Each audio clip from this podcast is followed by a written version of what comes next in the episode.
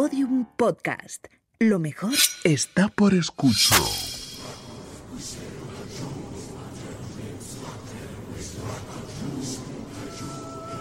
Elena, en el país de los horrores. Con Elena Merino en Podium Podcast. Hola, ¿qué tal están mis queridos secuaces? Yo muy feliz de que nos podamos encontrar una semana más. Siempre he pensado que ustedes, que son secuaces del país de los horrores, serían fans del cine de terror, como lo soy yo misma. Y la verdad es que no tienen por qué. Esa es una de esas conclusiones que uno llega por un simple proceso de inferencia, que no tiene por qué ser acertado. Así que hace unos meses, cuando se estrenó la última película de la saga de los Warren, El Conjuro 3, El Diablo me obligó a hacerlo, yo pensé, este sería un caso muy interesante para contarlo en el programa. Pero también pensé que mejor dejaba que pasara un tiempo prudencial para que ustedes pudieran ir a verla y no les estropeara yo una gran historia de terror, pues con la puritita verdad. Así que la puse en remojo hasta que hubiera pasado un tiempo prudencial y así, pues no meter la pata y hacerles spoiler.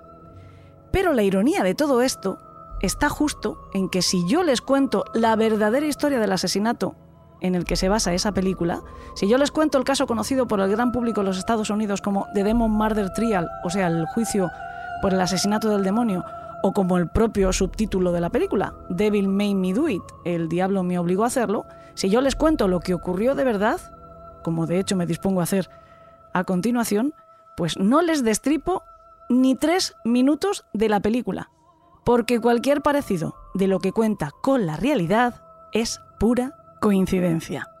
Pero voy más allá, o mejor dicho, voy más lejos, que para ir al más allá ya están los protagonistas del programa de hoy. En esta historia, la de verdad, ahora no me estoy refiriendo a la película, lo que cuesta no es encontrar a alguien que cuente algo veraz. No, no. Sino encontrar a alguien que cuente algo que tan solo suene realista. Hasta me atrevo a decir que cuente algo que suene medianamente sensato. Por eso, hoy les invito a que hagan con nosotros un repaso de todos los diferentes relatos, las versiones y las evoluciones de los testimonios del caso que ha habido a lo largo de los años y dependiendo del foro ante el que se estuvieran exponiendo. Y también les invito a que reflexionen conmigo sobre los posibles intereses a los que responden esos cambios, esas evoluciones. Pero primero, si les parece bien, vamos a dar debida cuenta a los hechos objetivos, a los hechos simples de lo que ocurrió la tarde del 16 de febrero de 1981 en una pequeña población del condado de Fairfield en Connecticut llamada Brookfield. Arn Cheyenne Johnson era un joven, casi un chaval de 19 años, que trabajaba en Right Tree Service, una empresa dedicada a la poda de árboles. Pero ese día llamó para decir que estaba enfermo, que le dolía la garganta y que se quedaba en casa. Vivía con su novia, Débora Debbie, para todo el mundo, Glatzel, de 27 años. Ella era la cuidadora, la encargada de un albergue para perros llamado Brookfield Boarding Kennels. Hacía poco tiempo que se habían mudado a un apartamento que estaba exactamente encima del trabajo de Debbie, es decir, encima del albergue para perros, alquilado a su jefe llamado Alan Bono. Este Bono era un tipo al que Cheyenne y Debbie habían conocido el otoño anterior, un tipo de unos 40 años que había vuelto hacía unos meses de Australia, donde había sido administrador de una plantación, hasta que su hermana, la verdadera dueña de la perrera, que vivía en Florida, le había pedido que regresara para hacerse cargo del negocio del que Alan no tenía ni idea. Por esa razón había contratado a Debbie. Ella se encargaba de alimentar, se aseguraba de que los perros no les faltara agua, se encargaba de sacarlos a pasear, de jugar con ellos, de acicalarlos y de todo lo que hiciera falta. Además podía llevar a sus hermanos o los de Cheyenne a que le echaran una mano. Según Debbie, a Alan Bono le gustaba demasiado beber. Le gustaba mucho beber y buscar bronca. Sin embargo, según el hermano de Debbie, Carl, esto no era así. Alan Bono era un hombre tranquilo y de buenas maneras. Y esta es la primera de las desavenencias de las muchas que vamos a encontrar en los testimonios. Aquel 16 de febrero en el que Cheyenne prefirió no ir a trabajar, Debbie tenía que encargarse de un cliente, un caniche negro.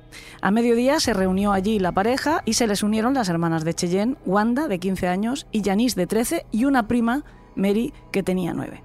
Alan Bono les sugirió a todos invitarles a comer y se fueron juntos a un bar, el Mahan Manch, un restaurante que había dentro del centro comercial del pequeño pueblo. Según contó a la prensa Wanda, el hombre Alan Bono, pidió vino tinto y estuvo bebiendo bastante cantidad. Le acompañaron a menor ritmo Debbie y Cheyenne, y después volvieron todos juntos al albergue canino. Tal y como cuenta la película, es curioso, pero hay pasajes enteros, los más anecdóticos, que están muy bien retratados. Cheyenne reparó el equipo estereofónico de Bono y este para probarlo pues puso su música, pero una música muy estridente y a un volumen muy alto que resultaba bastante molesto.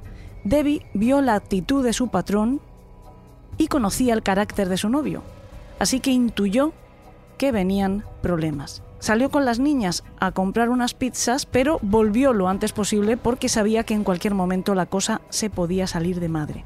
Cuando regresaron, Bono les invitó a subir a su apartamento. Entonces encendió la televisión y también la puso muy alta, a un volumen atronador y molesto. Además empezó a gesticular de una forma extraña. Estaba nervioso, tenía una actitud beligerante. Ese fue el momento en el que una lúcida Debbie decidió evacuar de allí, sacar a todos pero Bono agarró por la muñeca a Mary, a la más pequeña, la niña de nueve años, y la retuvo con él. Debbie entonces intercedió, Bono soltó a la pequeña y ella pudo salir, pero entonces la atención del hombre se centró en la propia Debbie.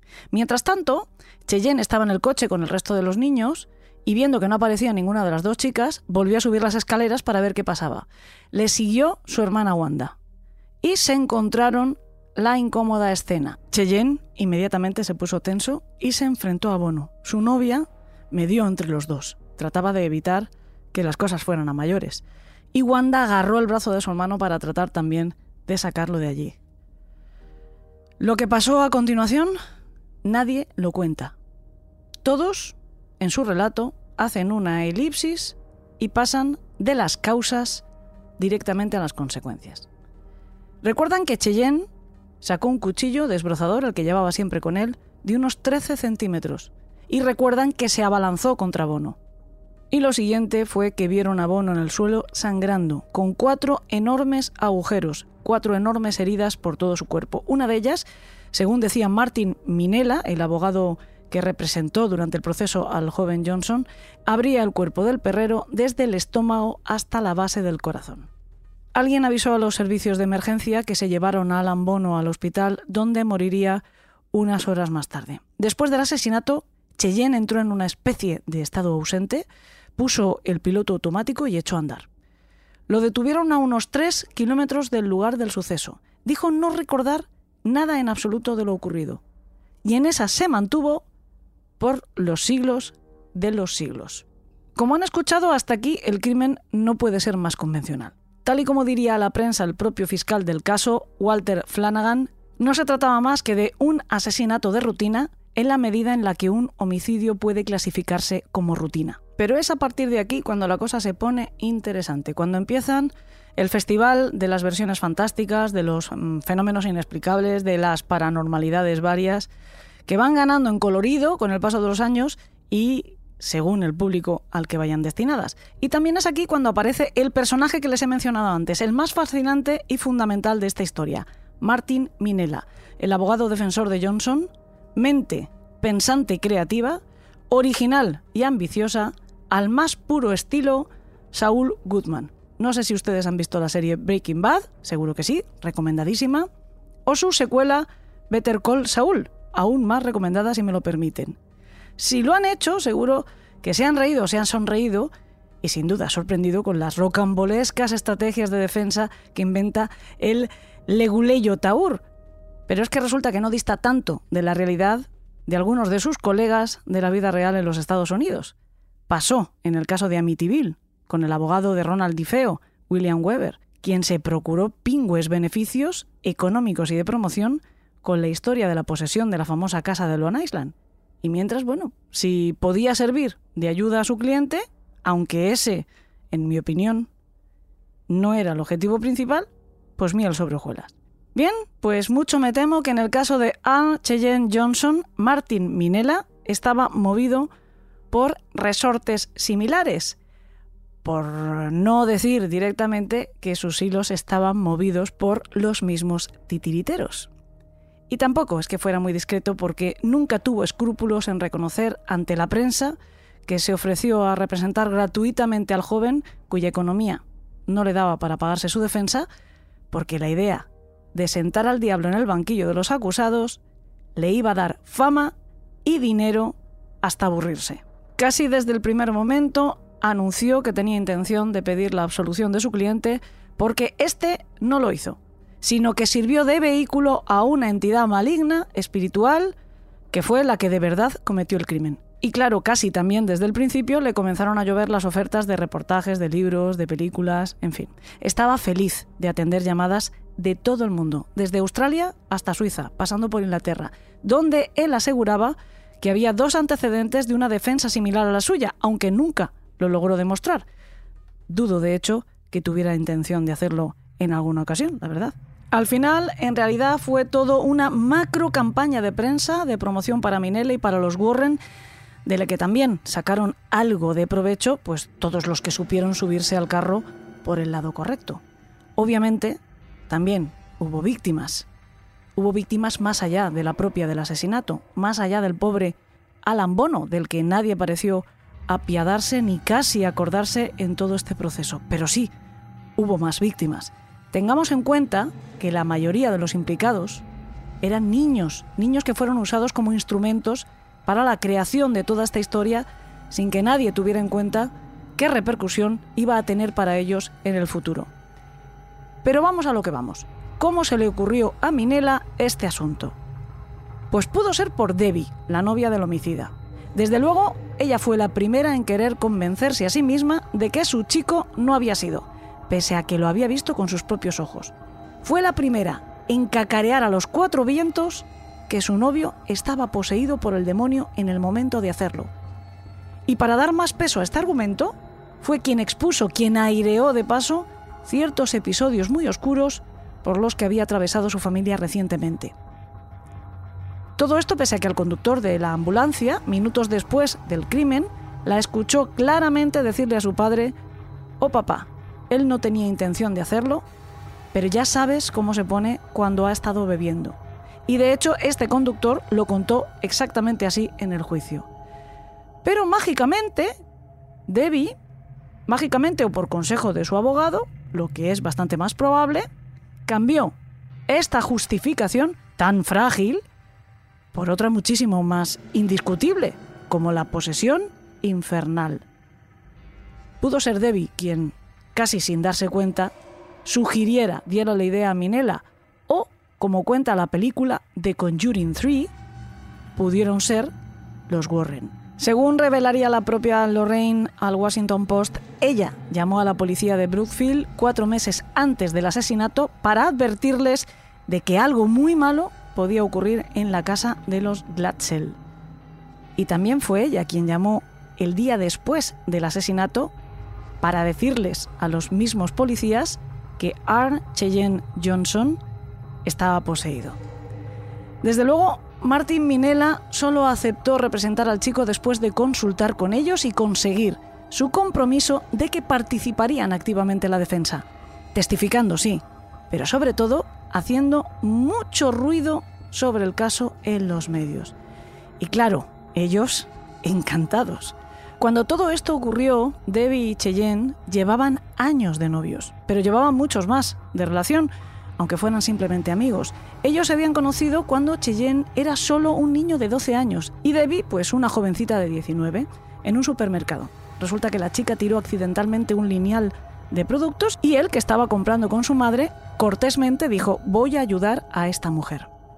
Según cuenta Debbie, el chico sintió un flechazo automático y ella se pasaría los siguientes cuatro años tratando de desanimarlo. Pero resulta que Debbie se hizo amiga de la madre de Cheyenne y ambas se frecuentaban bastante.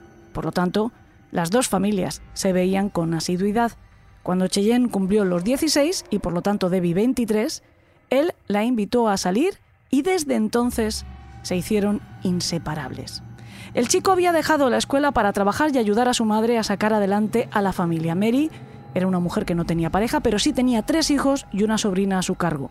El padre de Cheyenne les había abandonado cuando él tenía solo nueve meses de vida. También se llamaba Arn como el primer nombre de su hijo. El segundo, el de Cheyenne, que era por el que prefería que le llamasen sus amigos, lo había elegido su madre, porque cuando se puso de parto, estaban echando por la tele un capítulo de la serie Cheyenne, protagonizada por Clint Walker. Debbie tenía un empleo como personal de limpieza en el Holiday Inn de Bridgeport. Se había mudado a vivir con los Johnson porque le pillaba más cerca de ese trabajo. Vivían en la ciudad, en un barrio poco recomendable. En verano de 1980, Debbie y Cheyenne encontraron y alquilaron lo que definirían como la casa de sus sueños, una casa de color amarillo, con contraventanas color verde oliva, cerca del bosque de Old Howlesville Road en Newton, una población que estaba muy cerca de Brookfield.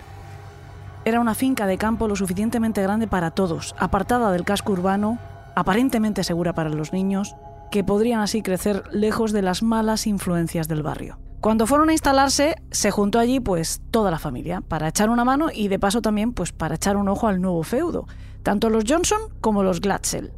Judy y Carl, que eran los padres de Debbie, Carl Jr., que era su hermano de 15 años, Alan, que era el siguiente hermano de 13, y por último David, de 11, quien ya por aquel entonces, y antes de poner un pie por primera vez en esa casa, tenía problemas de conducta. Al echar un vistazo, encontraron que había una cama de agua en el dormitorio principal que habían dejado allí de momento los anteriores inquilinos.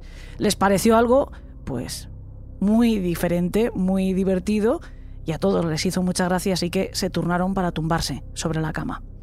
Todos se tumbaron, menos David, precisamente, al menos en aquel momento. El niño al parecer se mareaba sobre cualquier superficie que fuera ondulante, así que ni lo intentó.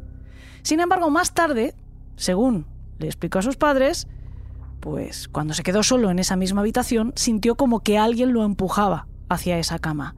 Y dijo que fue un anciano, con la piel áspera y rojiza, vestido con una camisa de cuadros y vaqueros, que le dijo además, cuidado, como previniéndole de algo. Hay que decir que el chaval encontró enseguida pábulo a sus afirmaciones, o así al menos lo reconocieron a la prensa su madre y su hermana. Nadie le cuestionó, nadie trató de consolarle diciéndole que habría sido una pesadilla, ni nadie le disuadió advirtiéndole que no contara esa clase de mentiras, sino todo lo contrario. Pero es que resulta que Judy era fan de los Warren. Había leído artículos y libros y había asistido a sus conferencias. De hecho, se sintió suficientemente preparada para diagnosticar que aquella supuesta visión de su hijo de 11 años era, sin lugar a dudas, un fantasma. Por eso, más tarde y ya de regreso en su casa en Brookfield, David dijo que la bestia, como él mismo la bautizó, le había seguido desde Newton hasta allí y que esa misma noche había tenido un segundo encuentro de los muchos que iba a tener con el anciano fantasmal, solo que esta vez su piel estaba quemada, era negra y el hombre estaba descalzo. Estaba descalzo, pero a la vez tenía pies de ciervo. No sé si es que David había visto alguna vez a un ciervo con zapatos, pero el hecho de que aquella aparición tuviera pezuñas y no calzado parece que le llamó la atención. A partir de ese momento, y con toda la atención sobre él, su conducta empezó a cambiar y su madre no tardó demasiado en contactar con sus ídolos, con Ed y Lorraine Warren, 12 días exactamente después de la primera visión del niño. En esa semana y media, de todas maneras, parece que dio tiempo a que la situación empeorara catastróficamente. Para entonces, David se retorcía cada noche en su cama gritando, diciendo obscenidades, luchando contra manos invisibles que según él le asfixiaban y llorando de dolor por heridas inexistentes. Escupía a su madre, le pegaba, atacó a la abuela con un cuchillo, alteró toda la vida familiar que tuvieron que cambiar sus horarios y empezar a dormir de día para controlarle por la noche. Y cuando los famosísimos parapsicólogos Ed y Lorraine entraron en escena, no es que la cosa se pusiera mejor, al menos no para los Glatzel o al menos no para David, porque los Warren, nada más conocer la historia, descartaron de inmediato que se tratara de un fantasma para declarar que era un demonio. Uno que acabó siendo 42, más un diablo porque según los Warren, ese era el número de entidades que se habían adueñado del alma y de la voluntad del pequeño David. Y además, después de meses de exorcismos, de su tratamiento especial y después también del asesinato de Alan Bono a manos de su cuñado, al que por cierto prestó David alguna de estas entidades para perpetrarlo, y durante toda la campaña de prensa previa al juicio, Según estos expertos en demonología, el número de bichos que estaban todavía dentro del pequeño habían aumentado, y ya eran 43 demonios y dos diablos. El chiquitín tenía un resort de entidades malignas en su interior. Pues cuando Ed Warren lo contaba a la prensa, la verdad es que no disimulaba en absoluto su entusiasmo, más bien lo contrario. Afirmaba sentirse como un pescador que ha pillado en sus redes o en su anzuelo una buena pieza que esa pieza, supuestamente, hubiera anidado en el interior de un niño de 11 años, claramente trastornado, o que esas declaraciones las hiciera durante la preparación de un juicio por asesinato, debía parecerle lo de menos. ¿Qué son esas cosas de este mundo comparadas con la lucha supraterrenal de las fuerzas divinas del bien frente al mal supremo? Un mal supremo que debería haber estado planeando el apocalipsis, pero que sin embargo se entretuvo atormentando a una familia humilde de Nueva Inglaterra, haciendo, según aseguraban los propios Glatzel, caminar solo a un dinosaurio de juguete, levitar los platos, volar las mecedoras, teletransportarse a los libros o pegar contra el techo un molde para pasteles. Y un sinfín de fenómenos inexplicables que el mal utiliza en su batalla contra el bien, y digo inexplicables no por paranormales, sino por ridículos. Pero es que además, David empezó a tener precogniciones, que igual el demonio que lo poseía pretendía que fueran amenazas, pero que resultaron avisos de lo más útiles para evitar males mayores. Por ejemplo, parece ser que David le dijo a Cheyenne, bajo trance, que ese día moriría en el trabajo. Y es verdad que se cayó del árbol en el que estaba trabajando y que nadie se lo explicaba porque él tenía un gran dominio de los nudos y era algo que le hacía sentir muy orgulloso, según explicaba después Debbie, como para darle mayor dramatismo a la anécdota. El caso es que Cheyenne no se hizo nada, salvo una pequeña contusión en la rodilla. Debbie también dijo haber visto el rostro de la bestia. Su aspecto había empeorado bastante, por cierto, desde que lo describiera David, porque lo que la chica contó a la prensa es que vio un rostro con dientes afilados y ojos negros como el carbón, que tenía cuernos y orejas puntiagudas. Además aseguraba que una misteriosa mano verde se levantaba del suelo y la atacaba en su cama por la noche, la arañaba. Judy, por su parte, la madre de David y de Debbie, se quejaba de que los demonios le sacaban la ropa de los cajones y los calificaba de punkis. Los Warren le dijeron a la familia que necesitaban la intervención de la Iglesia Católica, la única que puede otorgar autorización para hacer un exorcismo, digamos que para hacer el ritual homologado. Cuando se empezó a divulgar esta historia, y en su propia versión de los hechos inmortalizado un par de años después del crimen, en 1983, en el libro El Diablo en Connecticut, encargado por los propios Warren al escritor Gerald Brittle, se contó que había varios párrocos de la iglesia local de San Joseph que hicieron a David lo que llamaron exorcismos menores, algo así como parchear la avería antes de pasar por el taller. Por supuesto, este pasaje también lo adornaron con tormentos a esos supuestos sacerdotes por parte de los demonios que lo seguían hasta sus casas y que hacían que sus camas en la rectoría levitaran y las manchaban de sangre también. Bueno, en fin, todo tipo de torturas. Pero es que no es cierto. Y no solo esta última parte, que la simple lógica desbarata. No es cierto nada. Cuando los periodistas consultaron a la diócesis de Bridgeport, un portavoz, el padre Nicolás Grieco, les informó que jamás se había autorizado un exorcismo a David Glatzel, entre otras cosas porque eso solo sucede después de que la salud mental del supuesto poseído haya sido evaluada por médicos y especialistas, cosa que no ocurrió nunca en el caso de David porque su familia se negó. Según su madre, Judy, le llevó al psiquiatra una vez, que le atendió una hora y le cobró 75 dólares, lo que a ella le pareció desproporcionado. Y además no le curó, sino que le dijo que en la siguiente sesión quería ver a toda la familia. Pues para mí, que ese psiquiatra era un gran profesional. Cheyenne Johnson creyó a David Glatzel desde el principio. En aquel entonces él vivía con su familia política y desde el primer momento trató de ayudar. Parece ser que con esa intención desafió a los demonios a salir del cuerpo de David y meterse en el suyo. Este es ese momento en la película The Conjuring 3. Oh, you're still in there, David. Just leave him alone, okay? Leave him alone and take me. Take me. Take me. Take me. Okay? Leave him alone and take me.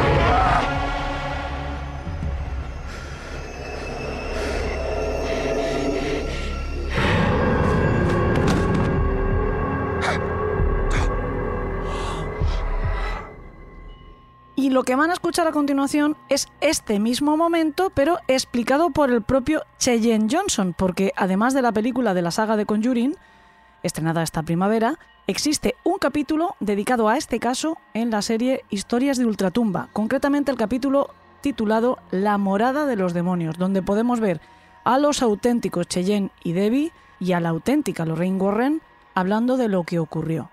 Eso sí, solo de la primera parte. En este documental nos cuentan la posesión de David y varios episodios de posesión sufridos por Cheyenne, pero ni mencionan el crimen.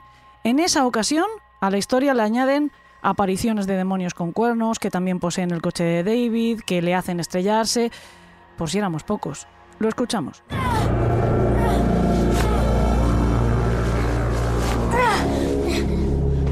Deja de meterte con el chico, ¿me has oído? Si quieres hacer daño a alguien, métete conmigo. Arnie, no lo hagas.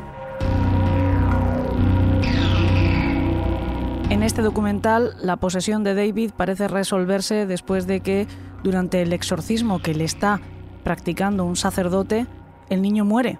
Transcurridos unos momentos, todo parece solucionarse por sí mismo. Pero como digo, ni mención al crimen, ni a la cárcel, ni a Alan Bono, ni nada de nada. También hay una película que se hizo para televisión en el año 83, dirigida por William Hale y protagonizada por Kevin Bacon, seguramente será uno de sus primeros trabajos, titulada en inglés The Demon Murder Case. En España, según donde mires, dicen que se tituló Poseídos o Asesinato Diabólico. Lo digo por si quieren buscarla. Pero vamos a continuar con nuestra historia real. Ese momento que hemos escuchado es en el que Cheyenne desafía al demonio que posea David para que abandone al chico y lo tome a él, es la clave de toda esta historia y también de la pretensión de la defensa de Cheyenne en su juicio por asesinato.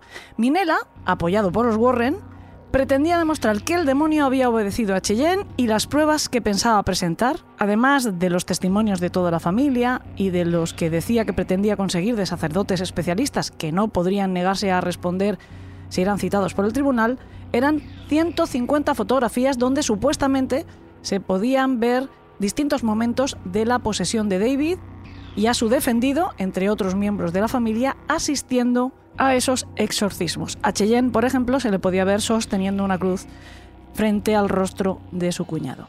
Además decía tener una grabación facilitada por los Warren en una cinta etiquetada como 330 AM OC 14, donde se podía escuchar a Cheyenne decirle al demonio que saliera de David y entrara en él. Tenemos que creer que es la voz del chico porque lo dice su novia. Sea como fuere, al demonio debió de parecerle bien la oferta porque a partir de ese momento se produjo el trasvase. Siempre de acuerdo con las explicaciones, con las declaraciones que Debbie hacía a la prensa, el 4 de noviembre ella y su novio regresaron a la casa de Newton, donde todo había comenzado, para visitar a la familia de Cheyenne. Según parece, después de lo que le pasó a David, la pareja jamás se llegaron a instalar allí, pero sí lo hizo supuestamente la madre del chico con sus hermanas y con su prima. Sin embargo, cuando llegaron, se encontraron el hueco. Resulta que toda la familia había salido huyendo del lugar hacia Bridgeport, después de vivir en la casa durante tres meses. Se habían marchado, pero no habían dejado aviso, no habían llamado antes ni a Cheyenne, ni a Debbie, ni a nadie. Lo que hace que yo me pregunte si realmente estaban tan unidos como decían, o directamente que me pregunte si algo de todo esto fue verdad. Los que sí estaban en la casa eran la hija de la arrendataria, Florence Ria, con una amiga, que les contaron que en la casa pasaban cosas raras incluso antes de que ellos la alquilaran. Mientras los cuatro estaban charlando, Johnson sufrió el primer episodio de posesión. Según Debbie, empezó a temblar como una hoja. Luego empezó a gruñir y su rostro se retorció en una mueca extraña. Cuando volvió en sí del extraño trance, dijo no recordar nada. Las noches siguientes, durante el sueño, también se comportó de esa manera extraña. Nadie lo tuvo en cuenta porque estaban bastante ocupados en desposeer a David, que de aquellas seguía con la celebración de una rave demoníaca en su interior. Fueron en total cinco las manifestaciones de posesión que sufrió Cheyenne antes del crimen. La narración de estos episodios de posesión precrimen de su novio es enriquecida por Debbie según la ocasión. Por ejemplo, para la revista People, además contó que Cheyenne, en aquella primera ocasión, vio a la bestia, que en el rictus de su cara enseñó los dientes y que hizo falta que lo abofeteara dos veces para sacarlo de la situación. Y que fue ella quien le anunció que el demonio ya había entrado en él, lo que al chico le asustó muchísimo. También para la revista cuenta que Cheyenne empezó a tener aversión a lo religioso, como por ejemplo que el chico empezó a negarse a ir a misa y que decía obscenidades. Incluso Debbie aseguró que escuchó en cierta ocasión salir dos voces del cuerpo de su novio. Una de las frases que en la película El Conjuro 3 se atribuye a Ed Warren es en realidad del abogado Martin Minella. Él repetía a la prensa que el tribunal tendría que aceptar su petición de absolución por posesión demoníaca porque si los tribunales aceptaban la existencia de Dios, cosa que hacen, de ahí que haya que jurar, decir la verdad y bla bla bla, también tendrían que aceptar la existencia del diablo. En cuanto su cliente fue acusado por el gran jurado, se fijó una fianza de 125.000 dólares. Primero, los padres de Debbie y David se comprometieron públicamente en que se harían cargo. Pero luego lo que dijeron es que abrirían un fondo de defensa donde esperaban recibir donativos de la gente. La gente con fe, que lucha contra el diablo. Después fue la madre de Cheyenne quien tuvo que hacerse cargo de administrar este fondo, que por último no recibió casi ni un centavo y Cheyenne se quedó en Chirona a la espera del juicio. Minela seguía absolutamente convencido eso sí que era fe inamovible de que todos iban a poder hacer buen dinero con el caso. Los Warren, desde luego, lo tenían clarísimo. Cuando la prensa les preguntaba si iba a haber libro y si iba a haber conferencias sobre el caso Gleitzel Johnson, ellos decían que por supuesto que sí, pero aseguraban que su motivación no era enriquecerse, sino dar a conocer la existencia de peligros procedentes de poderes que no son de este mundo. Sobre si además habría película, ellos daban la callada por respuesta, mientras su agencia de representantes, William Morris, ya estaban en conversaciones con productores de Hollywood. En cuanto al libro, pues al parecer se aseguraron de que podrían escribir la historia llegando a un acuerdo con la familia Glatzel. Ellos solían actuar así, no cobraban sus intervenciones para espantar demonios, fantasmas y otras alimañas paranormales de allí donde no fueran bien recibidas, pero a cambio se quedaban con las historias para su explotación posterior. A los Glatzel también les llegaría algo, pero fue apenas el chocolate del loro con todo lo que otros recaudaron con esta historia. Según la demanda que años después presentarían David, el niño poseído, y su hermano Carl contra Lorraine, que era la única de los dos espantademonios que todavía seguía viva, contra el escritor del demonio en Connecticut, Gerald Brittle, y contra la editorial Universe, que iba a reeditar el libro en el 2006, a sus padres solo les dieron 2.000 dólares. En cambio, a ellos les destruirían buena parte de su vida, pues el retrato que hicieron los Warren a través de sus declaraciones y sobre todo del libro de su familia y en especial de ellos dos, hizo que sufrieran el desprecio y el acoso de compañeros y vecinos y que se vieran obligados incluso a marcharse del pueblo. Toda aquella publicidad les marcó de por vida. Este asunto de la demanda acabó arreglándose mediante un acuerdo. Y a la postre tampoco le sirvió de nada a Cheyenne porque el juez de la Corte Superior, Ronald Callahan, rechazó el plan de la defensa de presentarlo como poseído por el demonio por poco científico e irrelevante. Antes de eso, y como les digo, al más puro estilo Saúl Goodman, el abogado Martin Minella tenía una respuesta apropiada para cada pregunta de la prensa, como por ejemplo la que ofrecía cuando le preguntaban por qué el demonio iba a elegir a dos pobres diablos, si me permiten el juego de palabras, como Alan Bono y Arn Johnson, para sus maquiavélicos planes. ¿Por qué iba a ser Bono un instrumento en manos del mal para destruir a alguien como Johnson. Y Minella les hacía el siguiente razonamiento. ¿Cuál es el nombre del tipo? Bono, ¿verdad? ¿Y qué tipo de nombre es Bono? Italiano, cierto. Entonces, ¿qué significa Bono en italiano? Significa bien. Y al mal le gusta destruir el bien. Y se quedaba tan tranquilo. Después añadía que si tan solo pudieran ver las heridas en el cuerpo de la víctima, bastaría para disipar cualquier clase de duda porque era imposible que un ser humano las infligiera de tal profundidad. Pero que era una lástima porque había sido incinerado, como si no existieran fotografías forenses y una autopsia en un caso de asesinato. Además, calentaba el ambiente relatando lo que a él le parecían avisos del demonio, anuncios de una presencia maligna vigilando sus propios pasos, cosas como que había mirado hacia arriba en la calle sin ninguna razón aparente y que lo primero lo que se había fijado era un cartel con la cifra 66. 266. Casi como la firma del diablo. O que cuando el juez le impuso una multa de 100 dólares por llegar una hora tarde a la corte, también había sido cosa del diablo. Aseguraba a los chicos de la prensa que estaba yendo a misa más frecuentemente aquellos días. Y mientras tanto, John Anderson, el jefe de la policía de Brookfield, donde aquel asesinato, el de Alan Bono, fue el primero de su historia, se lamentaba diciendo, esto no fue un crimen inusual. Alguien se enojó y se produjo una discusión. Pero claro, aquí no podíamos tener un asesinato simple y sin complicaciones. En cambio, todo el mundo entero va a acabar viniendo a Brookfield. Esto se va a convertir en el nuevo Amityville. Al final, el juicio se llevó a cabo en la Corte Superior de Connecticut en Danbury, comenzando el 28 de octubre de 1981. La defensa, a la que había desprovisto el juez de su estrategia que había estado preparando durante meses de presentar a su defendido como una persona poseída por el diablo, tuvo que elegir una más convencional y alegó defensa propia.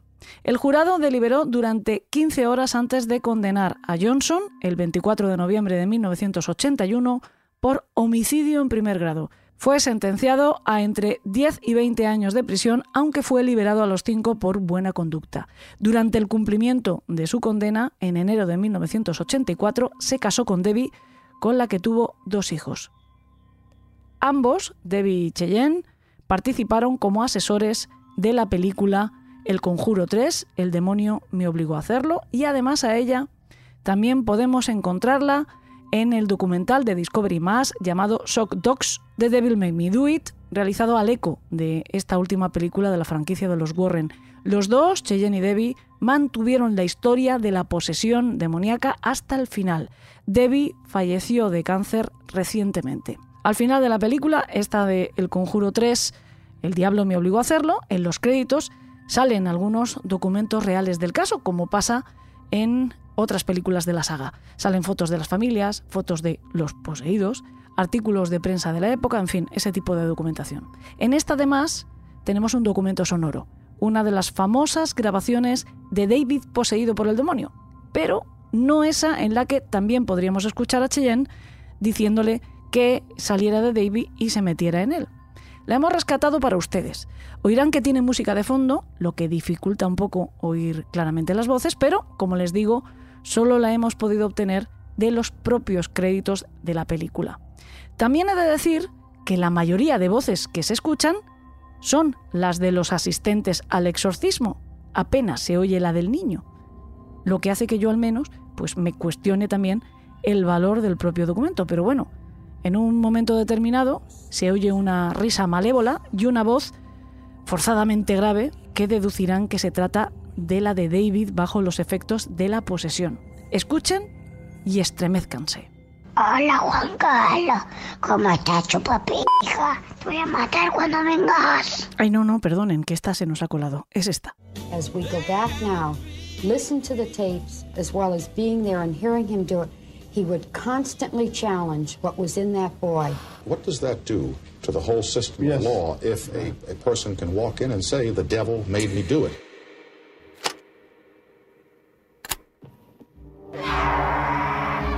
David, I'm In the name of Jesus, Jesus repels you. Leave this child alone. It's on your forehead. Yes, Never, you are not strong, you're weak. You're, you're weak. Ryan. Charlie loves this boy. This is, this is Charles. Wake him up. Start him up. Do something. He won't get out of it right now, Ma. He told me that he will do nothing now. What do you think you've been doing all Maybe time? Father and the Son and the Holy Spirit. Amen. You gotta hold him down. He told me to. Hold him on the ground. he said. David, Mom is here. Mom is here. Come on, wake up. Come on. Get up. Come on, let's go. Get out of it. Get out of my son. Get out of my son. Come on. Come on, son. Come on. Get up. Get away from my son. No! Your mother.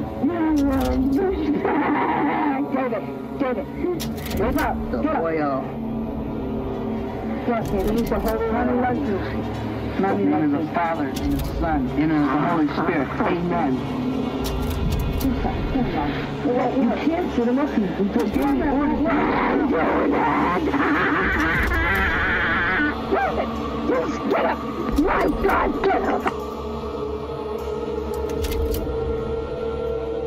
Bueno, espero que entiendan esta broma que les hemos gastado con estos dos audios, pero era sobre todo para aquellos que dicen que un niño no se puede inventar estas cosas o que una voz así no puede salir de su cuerpo, que no lo pueden estar haciendo ellos adrede. Claro que sí, nunca subestimen a nadie. David tuvo después de aquello años de tratamiento psicológico y médico porque padecía un trastorno mental. Actualmente, según su hermano Carl, está perfectamente y continúa viviendo en Connecticut. Aprovechando el estreno de esta peli, yo le pedí al octavo pasajero de esta tripulación, a nuestro prescindible Salva la Roca, que preparara alguna cosa para hablarnos de la franquicia cinematográfica de los Warren. Y él, pues como siempre, no me ha hecho caso, sino que ha hecho mucho más que eso. Ha preparado una tesis doctoral, un repaso por la vida, obra y leyenda de Ed y Lorraine Warren, tanto que se lo vamos a tener que ofrecer en dos partes. Hoy escucharemos la primera y la semana que viene la segunda entrega. ¿Cuántas veces nos encontramos que el misterio se mete de lleno en asuntos policiales, si queremos llamarle así, o asuntos criminológicos, como el caso que les hemos contado, ¿no? Ese caso que ha servido para, eh, bueno, pues mm, hacer regresar al cine a dos personajes que se han convertido pues, en una especie de superhéroes de lo paranormal, eh, los Warren, y el caso del demonio me obligó a hacerlo. Pues hablando de esta película, mm, Salva yo un día, decidimos hacer una pequeña investigación, decidió él, porque en este caso ha ejercido de detective del programa, para ver estos dos señores, estos dos investigadores de lo paranormal, eh, qué tenían de real con respecto a las pelis. Ya saben que Salva la Roca, además de muchas otras cosas, es perfectamente prescindible en este programa, pero fundamental al mismo tiempo, y eh, tiene esa sección que se llama El octavo pasajero, donde hablamos de vez en cuando de películas que tienen un punto oscuro, ¿no? que hablan de, películas noir, de policíacas, de terror. Y en este caso, pues elegimos las películas de los Warren.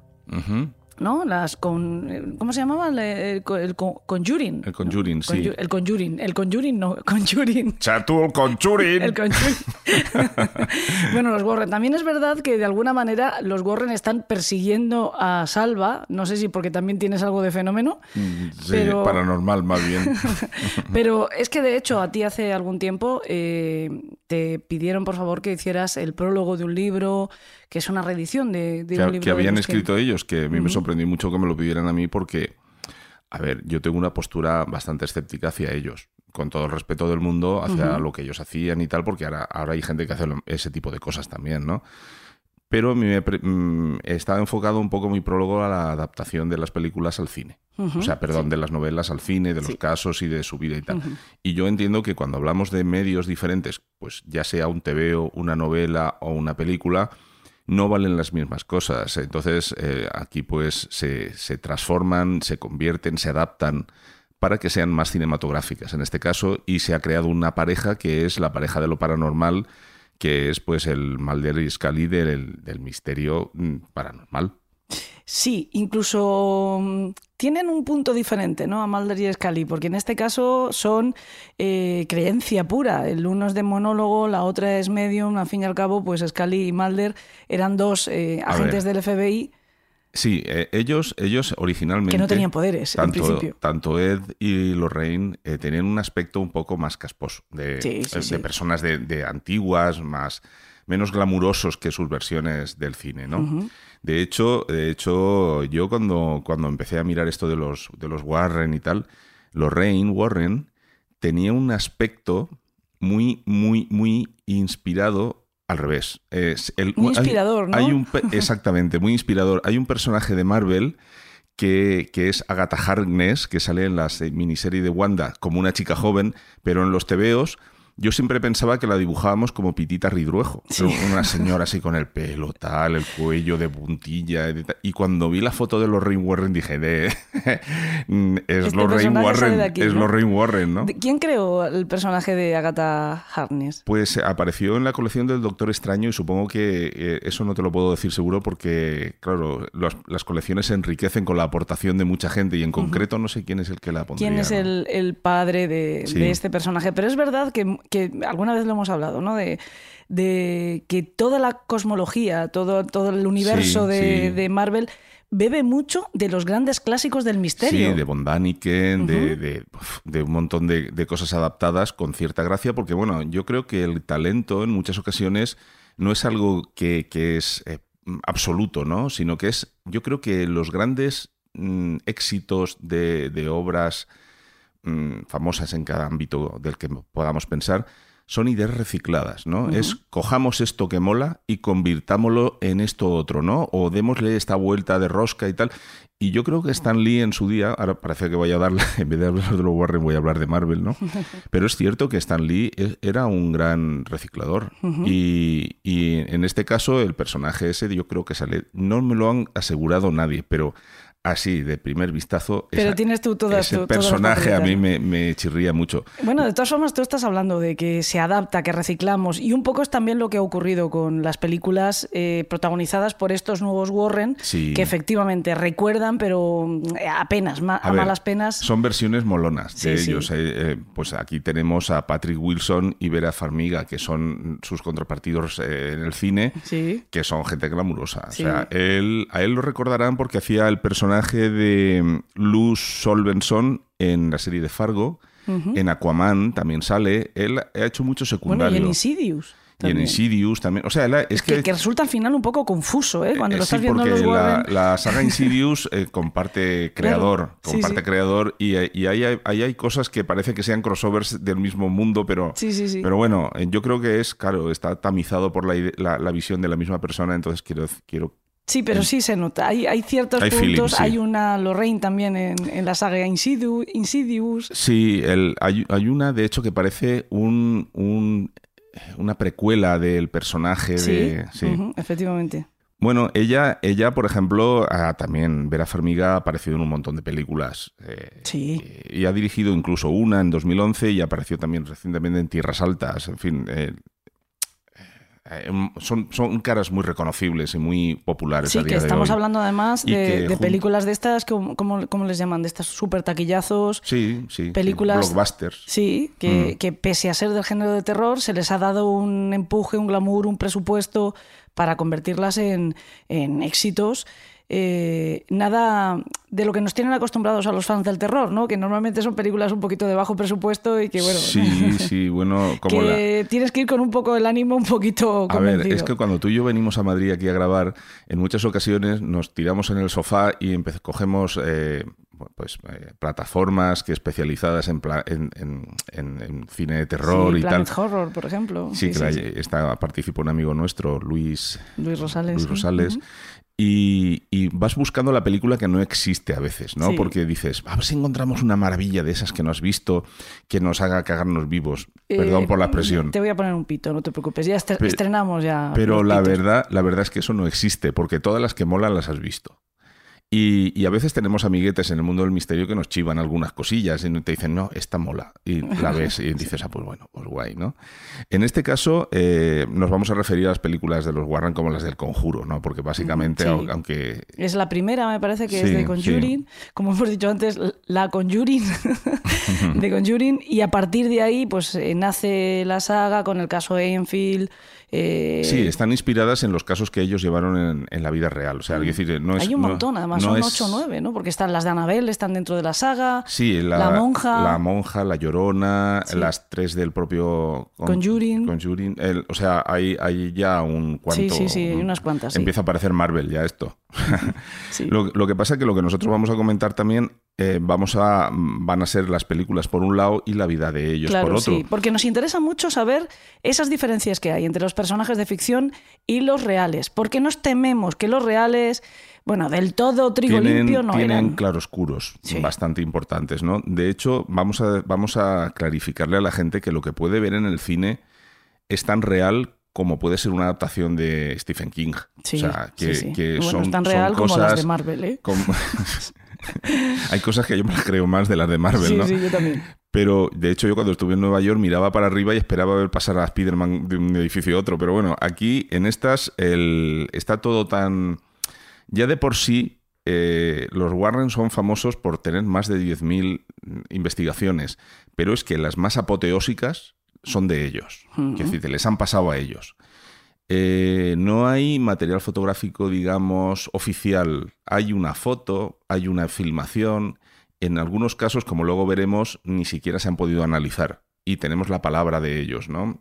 Pero si quieres, vamos a ir contando un poco. Sí. Bueno, el Ed murió anteriormente, ¿no? O sea, a, a ella. Sí, sí, ella- Lorraine me parece que ha fallecido hace... Hace unos, unos poquitos años. Poco. Ello, de, de hecho, ella sale en el primera, en la de primera de las películas, entre el público, cuando ellos están hablando, que los están entrevistando y tal, ella está allí. Y de hecho ella asesoró bastante en la película Sí. y, y lo disfrutó, lo llegó a disfrutar, él no. Él, él- Él ya había fallecido. él ya había fallecido, sí. Mm, Digamos que, bueno, como hemos comentado, que los casos mm, que se dan por buenos aquí en las películas no están tan respaldados en la vida real, ¿no? O sea, son, bueno, son versiones de... Pues es como cuando tú aquí oyes hablar de las caras de Belmez y, o, o de la... O, o de- Del caso o Vallecas. del caso Vallecas, y depende de quien te lo cuente, lo enfatiza de tal manera que, bueno, acaba, acaba siendo diciendo, pero vamos a ver, ¿cómo algo tan evidente no es canon en el mundo del misterio? Bueno, pues porque resulta que a lo mejor la historia real no es tan llamativa, ¿no? Exacto, sí.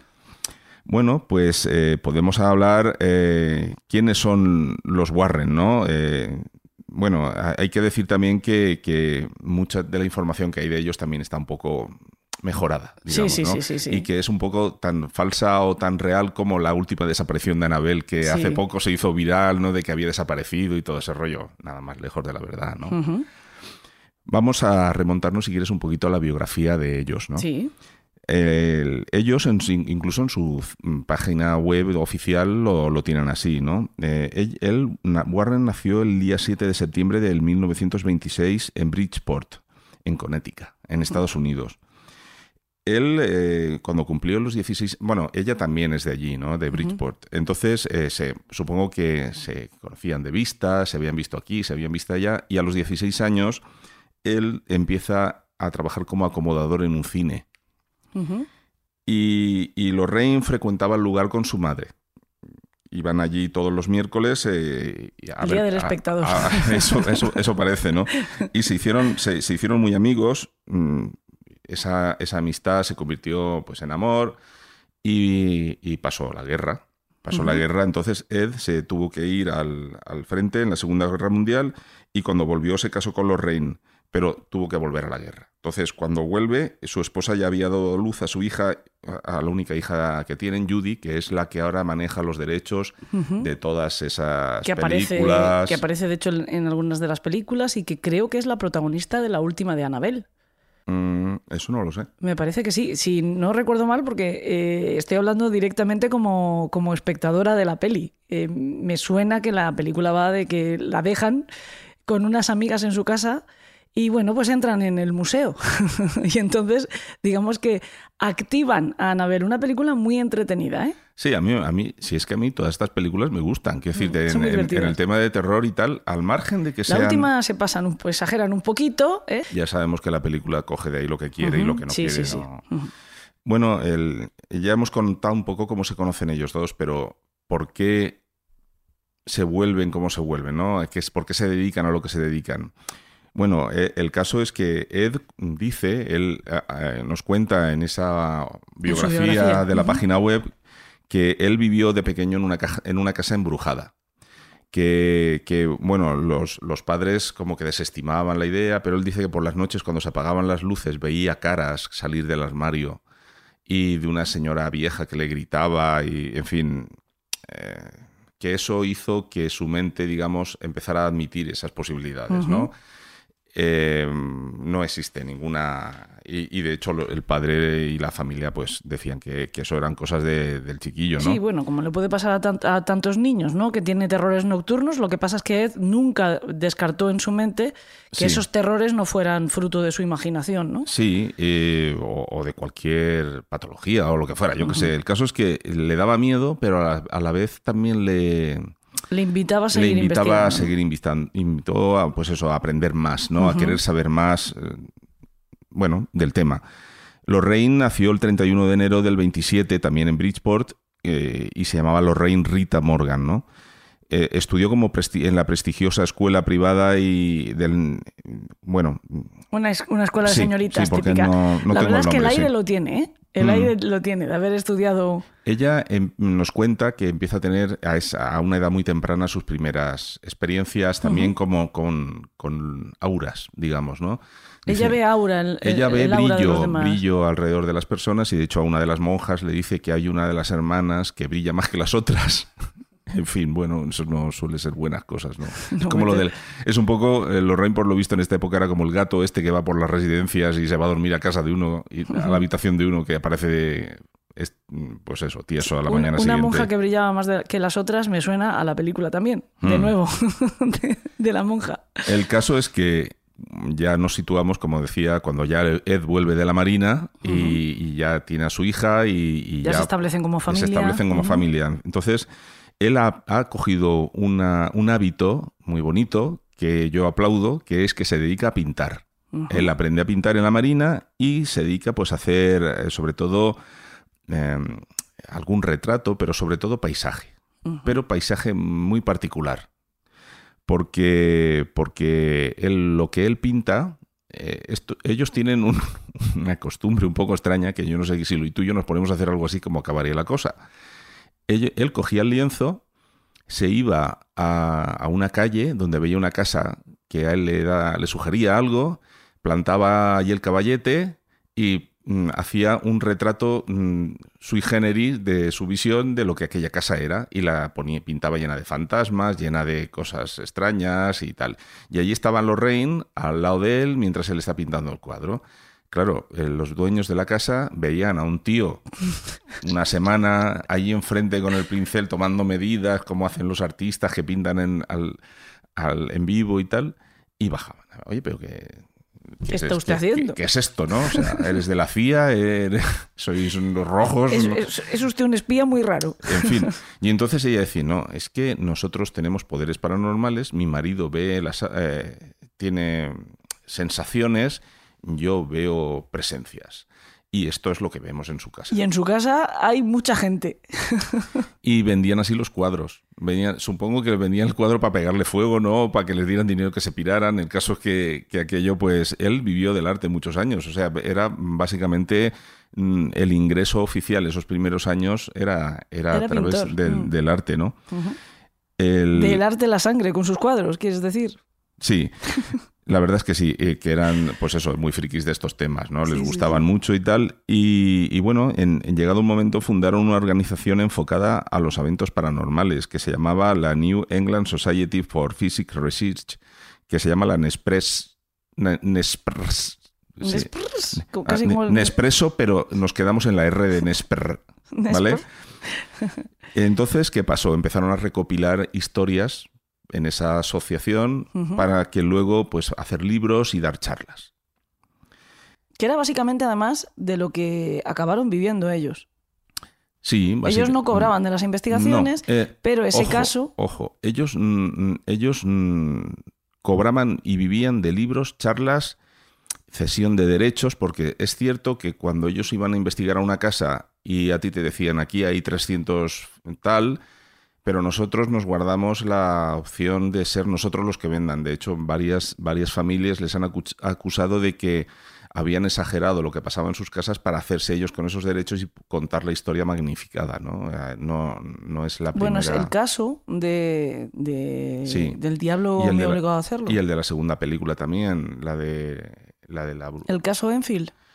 Sí. ¿Es el y- caso Enfield? Y la primera también. La de los parrots. Sí, lo de la, la bruja que supuestamente se... se- Sí, se suicidó. Sí, sí, todo, todo eso dicen que tampoco es así, que, que bueno, que lo, lo adornamos pues porque no permitamos que la realidad Nos estropee una buena, historia, ¿no? O sea, al final ellos lo que hacían era convencer a una familia que se podía encontrar en una situación desesperada. mm, Les convencían de que ellos podían ayudarles, que podían limpiar la casa de malos espíritus, a cambio no de dinero, pero sí de que les permitiera Yo te ayudo y tú me dejas a mí manejarme. utilizar esta historia Sí. pues para mi propia publicidad, para mi conferencia, hacer libros, etcétera, etcétera. Entonces, por un lado tenemos lo que la Nespress está eh, asevera como casos in- indiscutibles. Y eh, son, son- una asociación, digamos que tienen un archivo donde guardan ellos sus cosas y a veces las enseñan y a veces no. Pero es lo único que tenemos para, para poder aseverar que un caso es de verdad un caso. O sea, de hecho, bueno, eh, la mayoría de las veces son- están, están, se componen de principalmente relatos, testimonios de personas que no han sido corroborados por nadie más. Ujú. Eh, luego también hay evidencias fotográficas y documentos irrefutables que nadie más ha visto, ¿no? no ha- Mm. ha- pues, eh, luego, como veremos más adelante, el caso de la Dama Blanca y todo este tema, nadie ha podido ver esa filmación ni Mm. analizarla, ¿no? Uy, eso me suena, ¿eh? Sí, ¿verdad? Mm. Bueno, eh, tenemos, eh, eran, eran de formación católica romana ambos, o sea, no Sí, eran, no, no, eran desde luego súper- ejercían, ejercían, ¿eh? Lorraine decía que ella pensaba que la falta de religión era lo que a menudo abría la puerta para que las fuerzas malévolas entraran en una casa, ¿no? y, o a una persona.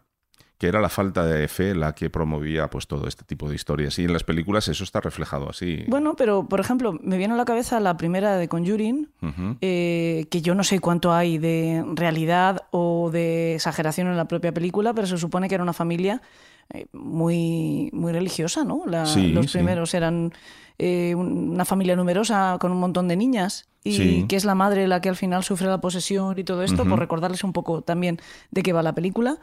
Y, se supone que era muy... Sí, es que de hecho también Lorraine decía que la religión era lo que en sí era el corazón de su propio trabajo. O sea, que todas, todas las investigaciones que ellos hacían, así como Freud lo atribuía todo al sexo y a frustraciones sexuales de Sí. madres, niños, hijos, primos y cosas de estas, todo frustraciones, ella, eh, ellos eran al, al revés. Ellos decían que todo tenía que ver en- con el origen, como la, la creencia y la religión. Entonces, bueno, que, ella decía también que cuando no hay religión es absolutamente aterrador. Es, es- esa es la protección que tiene la gente contra todo, todo este tipo de entes malvadas que nos rodean. ¿Vale? Es, La verdad es que es un tanto paradójico que diga que la mm, religión, que no deja de ser una creencia, es lo que nos ampara de algo en lo que em, tienes que creer, porque objetivamente no, no se da. ¿No?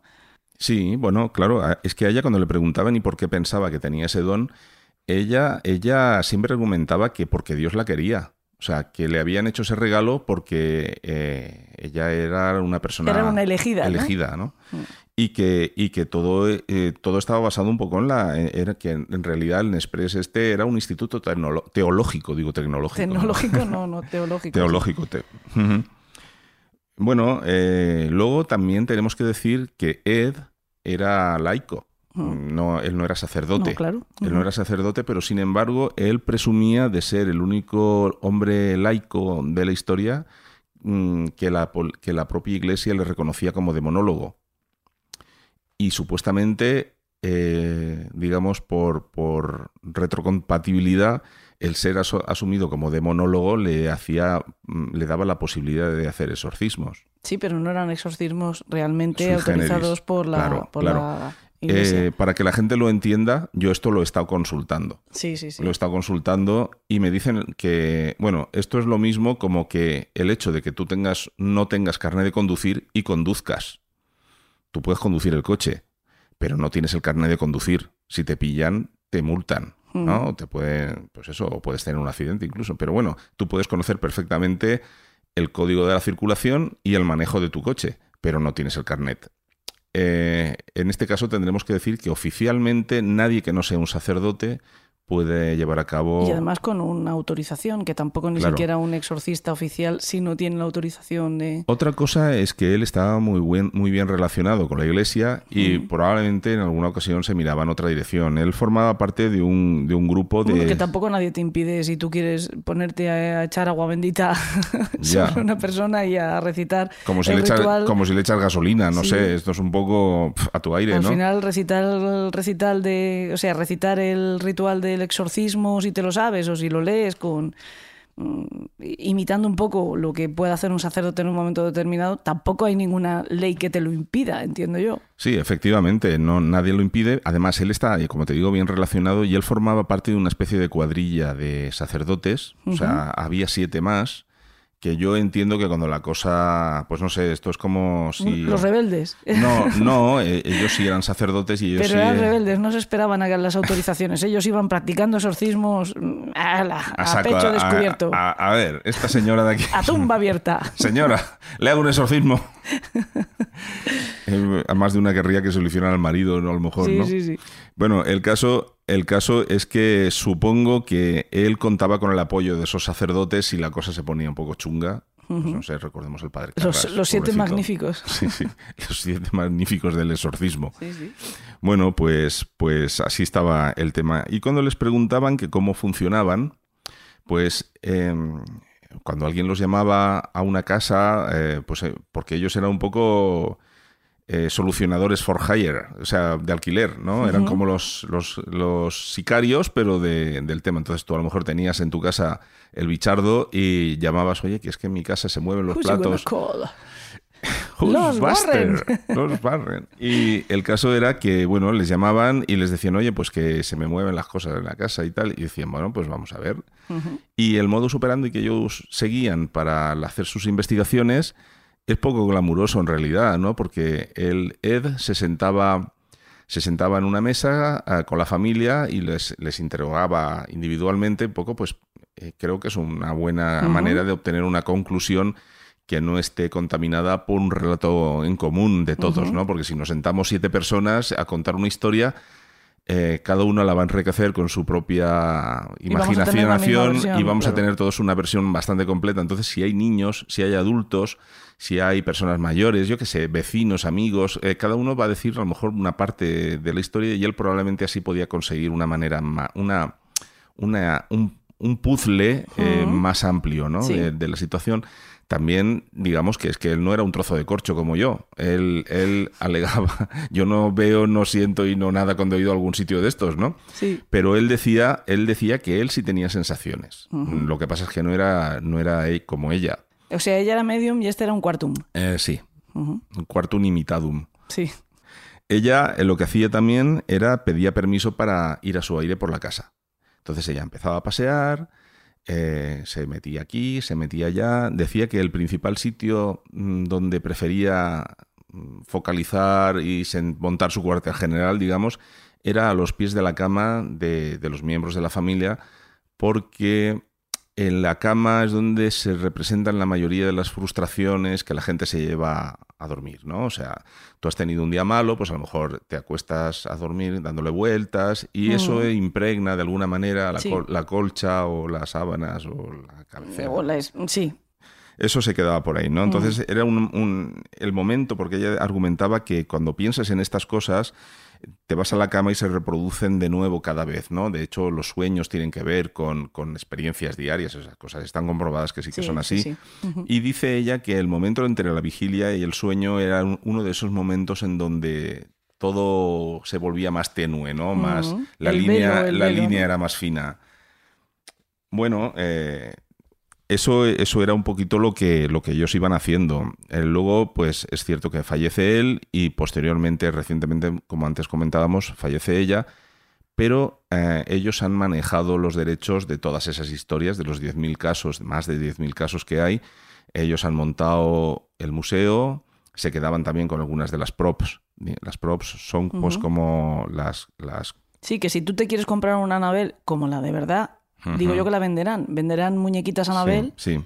por más que ellos dijeran que era el bicho más Bueno, eh, endemoniado del, del mundo mundial, pues igual venden Anabels. A, a ver, eh, No como la monstruito de la peli. la ¿eh? de la peli, Que es que no- si no- uno no tiene una hija y quiere que se le dé un farute y se le quede redonda, que le regales a Anabel. Yo no sé quién tiene las santas narices de regalarle a su hija semejante bicho, ¿no? Bicho feo, sí, sí, porque la de verdad es un Ah, encanto. la, de, la de verdad, pues es una muñequita de trapo simpática, pues como las, las barriguitas o algo Sí, así, pero una- con- de, un- trapito, sí. de trapo con naricita de triángulo.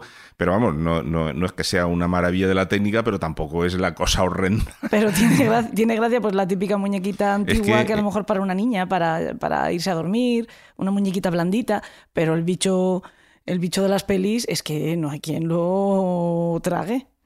Ya, hombre, nosotros, nosotros con esta exposición no pretendemos de- ni desacreditar ni, ni enfatizar la labor que ellos hacían. Exponemos prácticamente los hechos de cómo No, pero sí entender un poco también Claro. eh, quiénes eran los Warren. y de porque- dónde salen las Claro. películas, ¿no? Porque además a mí me da la sensación de que mm, eran oportunistas.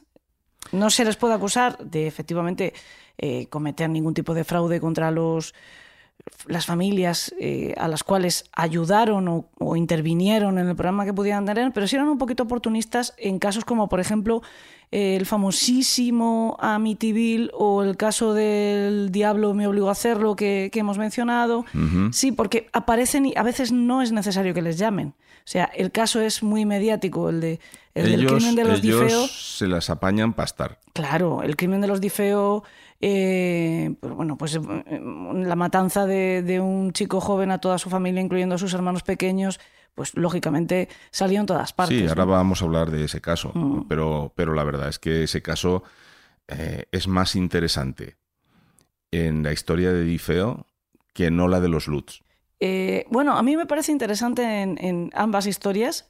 En cualquier caso, lo que me parece interesante es la historia real de Amityville, Claro. no la leyenda paranormal. Pero me parece, por un lado, me parece dramático, trágico y, bueno, pues desde el punto de vista criminológico, interesante la historia de, de Ronald DiFeo y de esa matanza que protagonizó. Pero me parece también muy interesante la historia de los Lutz, de cómo quisieron revalorizar la propiedad y, bueno, en connivencia con el abogado de Ronald DiFeo, urdieron toda esta trama paranormal Sí, con pero- tal de intentar presentar a su defendido, a presentar una enmienda diciendo es que él también le obligaron a hacerlo, en este caso poseído por una entidad. Sí, pero, pero cuando ya conoces el caso original de cómo eran los padres de Difeo, de, de cómo, cómo se... De su relación, De cómo en- se sí, urdió esa tragedia, ¿no? De, Mm. de cómo llega a suceder el crimen. Sí. Es muy interesante. A mí me parece más interesante porque esa sí que está producida por hechos tangibles. Mm, Aquí, sí. a- aquí no hay tanta metafísica. ¿no? O sea, Mm. esto, esto fue así y No, está no, demostrado. claro. La segunda parte es evocadora, pero no está demostrada. Sí, bueno, según, ¿a qué segunda parte te estás refiriendo? A la de que el cerdo que aparece en la Ah, bueno, la ventana, versión- las moscas, qué tal. Está demostrado que es absolutamente falso. O sea, Claro. a eso me refiero que por más que quieran replicar una y otra vez. Es que el eh, cine hace mucho daño, ¿eh? Que- No, pero no solo el cine, que hemos escuchado muchas veces en, en programas de televisión y en programas de en podcast y en programas de radio contar la historia de Amityville, del cerdo de los ojos rojos, de- dándola por buena y omitir eh, algo que se sabe a ciencia cierta, que esto no es una suposición, no es una eh, conjetura, es ciencia cierta, que el abogado de. Ronald DiFeo se lo inventó y lo urdió con los Lutz eh, para intentar ayudar a su defendido que ya estaba en la cárcel y a los Lutz para sacar dinero. Y, aparecen estos cómplices que son los Warren que mm, apoyan la moción, sabiendo que era todo falso. De hecho, es que es algo que confesó el propio abogado que nunca jamás después eh, lo utilizó. Él le pareció su propio plan tan absurdo que no intentó alegar eso ante ningún tribunal. Todos, todos... De la misma manera que no es real que en el caso de el demonio me obligó a hacerlo, que salieras culpado por tal cosa, ¿eh? Ya, ya. Mm, Pero si quieres, eh, esta, esta charla, sección que vamos a tener hoy, la vamos a argumentar de- en tres bloques. La vamos a hacer, hemos contado en uno quiénes son los Warren, de dónde salen, los, los originales. Ahora vamos a contar un poco cuáles son sus 40 principales. Eh, como, como ya has contado tú, Amityville es el, el hit, top, ¿no? es la canción del verano de Sí. muchos veranos, ¿no? Pues si quieres, ahora empezamos a contar eso. Mm, de acuerdo.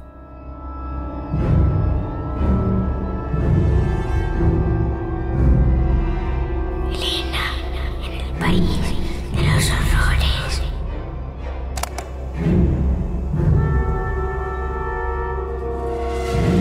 Nos metemos ya por fin de lleno a hablar de la verdadera actualidad de los Warren, que es precisamente las películas que les han hecho archifamosos, poco famosos que eran ellos ya, pues los hemos encumbrado definitivamente como los superhéroes de lo paranormal. Y esto se debe a un mago, la cosa va de magos últimamente en Elena del de los Horrores, pero en este caso de el cine, ¿no? que es James Wan. Sí, la verdad es que de gurús va la cosa últimamente y es que el resurgir de las películas de Marvel ha sido por, por otro mago, ¿no? Que se llama Kevin Feige y, y es el que ha dado coherencia porque creo que lo más importante no es que hagan buenas películas o malas películas, sino que, que al, al, espectador lo que le ha gustado es que todo eso tenga coherencia, ¿no? Aquí ha pasado un poco lo mismo. Aquí ha sido James Wan el que se ha encargado de hacer que todo esto tenga sentido, que los spin-off eh, tengan sentido con respecto a las películas. O sea, que haya una línea eh, original de películas, que son las del conjuro, pero que luego las, la- los spin-off, pues como Anabel o La Monja, nos, nos cuenten mm, informaciones que a lo mejor han quedado un poco pendientes por contar en la propia película, ¿no?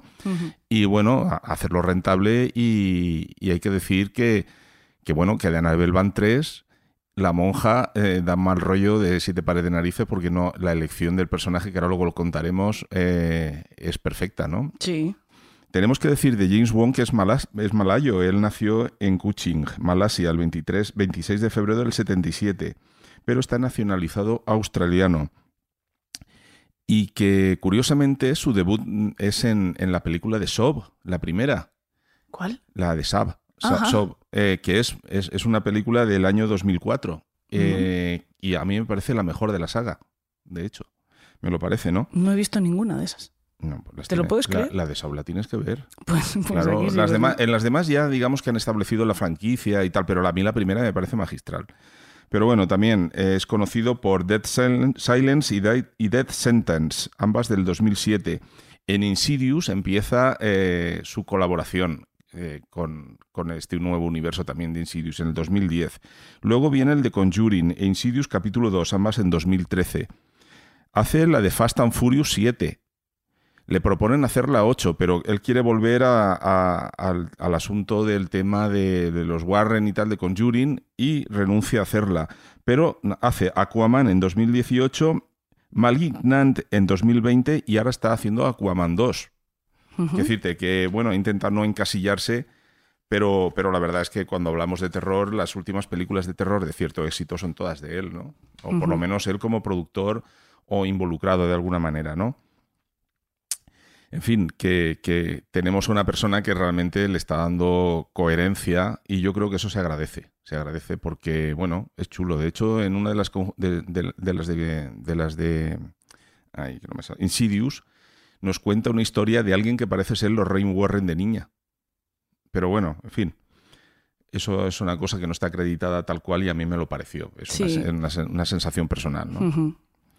Bueno, luego también, ahora ya hablando de las películas de las curiosidades, que es la serie por la que me fichaste a mí y yo me tomo mis confianzas para contarte poco menos que la Wikipedia de los Warren, es que vamos a hablar de la primera película primero, luego de la segunda y luego de la tercera. Sí, Somos bien, también muy, muy bien. En la primera es, es una película que tiene, el Conjuring tiene una... un El Conjuring, eh, otra vez, el Conjuring. tiene un presupuesto muy modesto, pero ocupa el número 7 de las películas más vistas, más valoradas de- como película de terror. Ajá. Es una peli pues que es muy taquillera y que el éxito es bastante comprensible, ¿no? Porque la peli es buena. La, la idea original era contarla desde el punto de vista de la, de la familia Perrón, pero cuando vieron que la historia real pues necesitaba esteroides, deci- Sí. decidieron contarla desde el punto de vista de los Warren, que tenía más punch. Sí. ¿Sabes? La, la peli eh, ha estado 20 años dando vueltas. Hablaban de que las de Harry Potter habían estado también un mazo de años, las de Star Wars también habían estado un montón de años por ahí pegando vueltas por productoras, por estudios. El guion, ¿no? No, No, no, la propuesta de la Ah, película. la propuesta, sí, sí, de- sí. bueno, claro, el guion. Lógicamente no se hace la película y luego se vende, sino que se, se hace el guion y se envía y tal. Bueno, pues llegó a estar hasta en seis estudios distintos. Claro, eh, empiezan a haber una guerra, uno la quiere, el otro no, el otro sí, pues yo te doy tres, el otro yo te doy dos, ¿sabes? Empieza una guerra que la deja en tierra de nadie, que al final fue Tony de la Rosa el que escuchó las grabaciones personales y, digamos las informaciones, ya se introdujo más en el universo ese para ver qué se podía hacer con ello pero aún así la película mm, casi tardó 20 años en que se llegara a poder hacer por follones de derechos. Eso ha pasado con las de Terminator también, que al principio los derechos los tenía uno, luego, luego los tenía otro, en fin, un poco, un poco confuso. Debe de ser eh, un infierno mm, tratar con las licencias y todo eso debe ser la parte peor ¿no? de una película. La- las películas en principio se iban a llamar The Warren Files, pero eso recordaba un poco a X-Files, Sí. ¿sabes? Y, y bueno, al final se le cambió el nombre por el título del Conjuring. El Conjuring. de Conjuring. Una Travolta, el Conjuring. El nombre que se adoptó fue Expediente Al Barren final, en los, español. los secuaces que nos escuchen le van a cambiar también el nombre, le van a llamar El Conjuring. a mí me sale, me sale hacer bromas siempre con eso, pero bueno. El- también es verdad que como, como Lorraine Warren estaba viva cuando se hizo esa primera película, la mujer estaría diciendo, llevan 20 años para hacerla, a ver si aún vamos a llegar tarde. Sí, sí, sí, sí. ¿Sabes? El caso es que ella estaba viva cuando se hicieron la película y, y tanto como Patrick Wilson y Vera Farmiga tuvieron la oportunidad de estar con ella, de, de pasar tiempo con ella, de que ella les contara y les pusiera antecedentes un poco cómo eran ellos en, en esos años, ¿no? Para que pues Pudieron representarles. Claro, claro, tuvieran de primera Mm. mano ¿no? esa información. Me da que es como cuando tú fuiste a ver al general de la Guardia Civil para Sí, eh, sí, dibujar a, sí, sí, sí. en los X-Men. Sí, el hombre igual murió del disgusto, pero Sí. bueno, nunca lo supe. Tú tuviste toda la buena intención, pero después el guion manda. ¿no? Es que las compañías son lo que son. Bueno, eh, también tenemos a Lorraine, que como decíamos estaba viva y estaba muy involucrada, asesoró en todos los aspectos del guion, de la historia y de tal. El caso es que ella aparece en la película, tiene un cameo en, una, en un momento en que están entrevistándoles a ellos. Esto lo he contado antes, ¿no? También tuvo un papel en la película el compositor, el compositor de la música.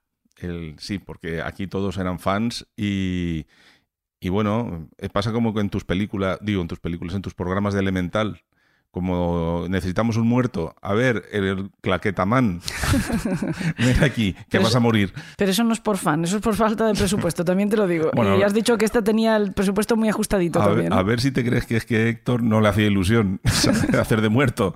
Además, nos quedó muy bien, como lleva tatuajes, parece un pandillero. Sí, Eh, sí, sí. queda, queda guay. Bueno, pues el caso es que aquí a, a Joseph Le hizo- Bishara lo crean o no tuvo uno de los papeles principales de la serie, porque es el que encarna al demonio de Batesba. Él es el que está subido arriba del armario haciendo de Batesba. Ah. Sí, aparece muy poquito tiempo, pero se lo lleva todo. O sea, el tío, la verdad es que el tío mola. Eh, bueno, ya yo firmaba ¿eh? por haber salido de demonio. Luego también eh, tenemos la que antes hemos comentado, porque claro, contando la historia al final cuentas tantas cosas que algo cuentas, ¿no? De que los actuales propietarios de la vivienda demandaron a Warner Bros. pues porque su casa se convirtió en un circo. Aquí tenían frikis pegando botes a todas horas del día y de la noche. Eh, Bueno, lo, lo entiendo, aunque, aunque no me parezca de recibo, ¿no? O sea, Mm. una casa privada es una casa privada y si quieres hacer fotos las haces desde fuera de la, de, de la, de la calle, ¿no? Incluso no. Ya, pero Porque bueno, creo que a nadie le hace mucha gracia ver. allanar la propiedad de otra no, eso es peor, eso es peor. En Filipinas, de donde, de, bueno, eh, cuando se cuando se proyectó la película o se planeó proyectar en cines, eh, no queda muy claro si es una estrategia de la productora o, o una necesidad real. El caso es que eh, cada cine donde se publicó, donde se proyectó la película fue, fue bendecido por un sacerdote. No me digas. Por si acaso. Que no se quede nada aquí, ¿no? Sí, y debió, y de, esto en Filipinas, pero debió de salir bien porque no hubo reportes de que ninguna hubiera ninguna posesión demoníaca viendo la película. Ah, pues mira, mejor. eso- deberían de adoptarlo como una medida estandarizada, por si acaso.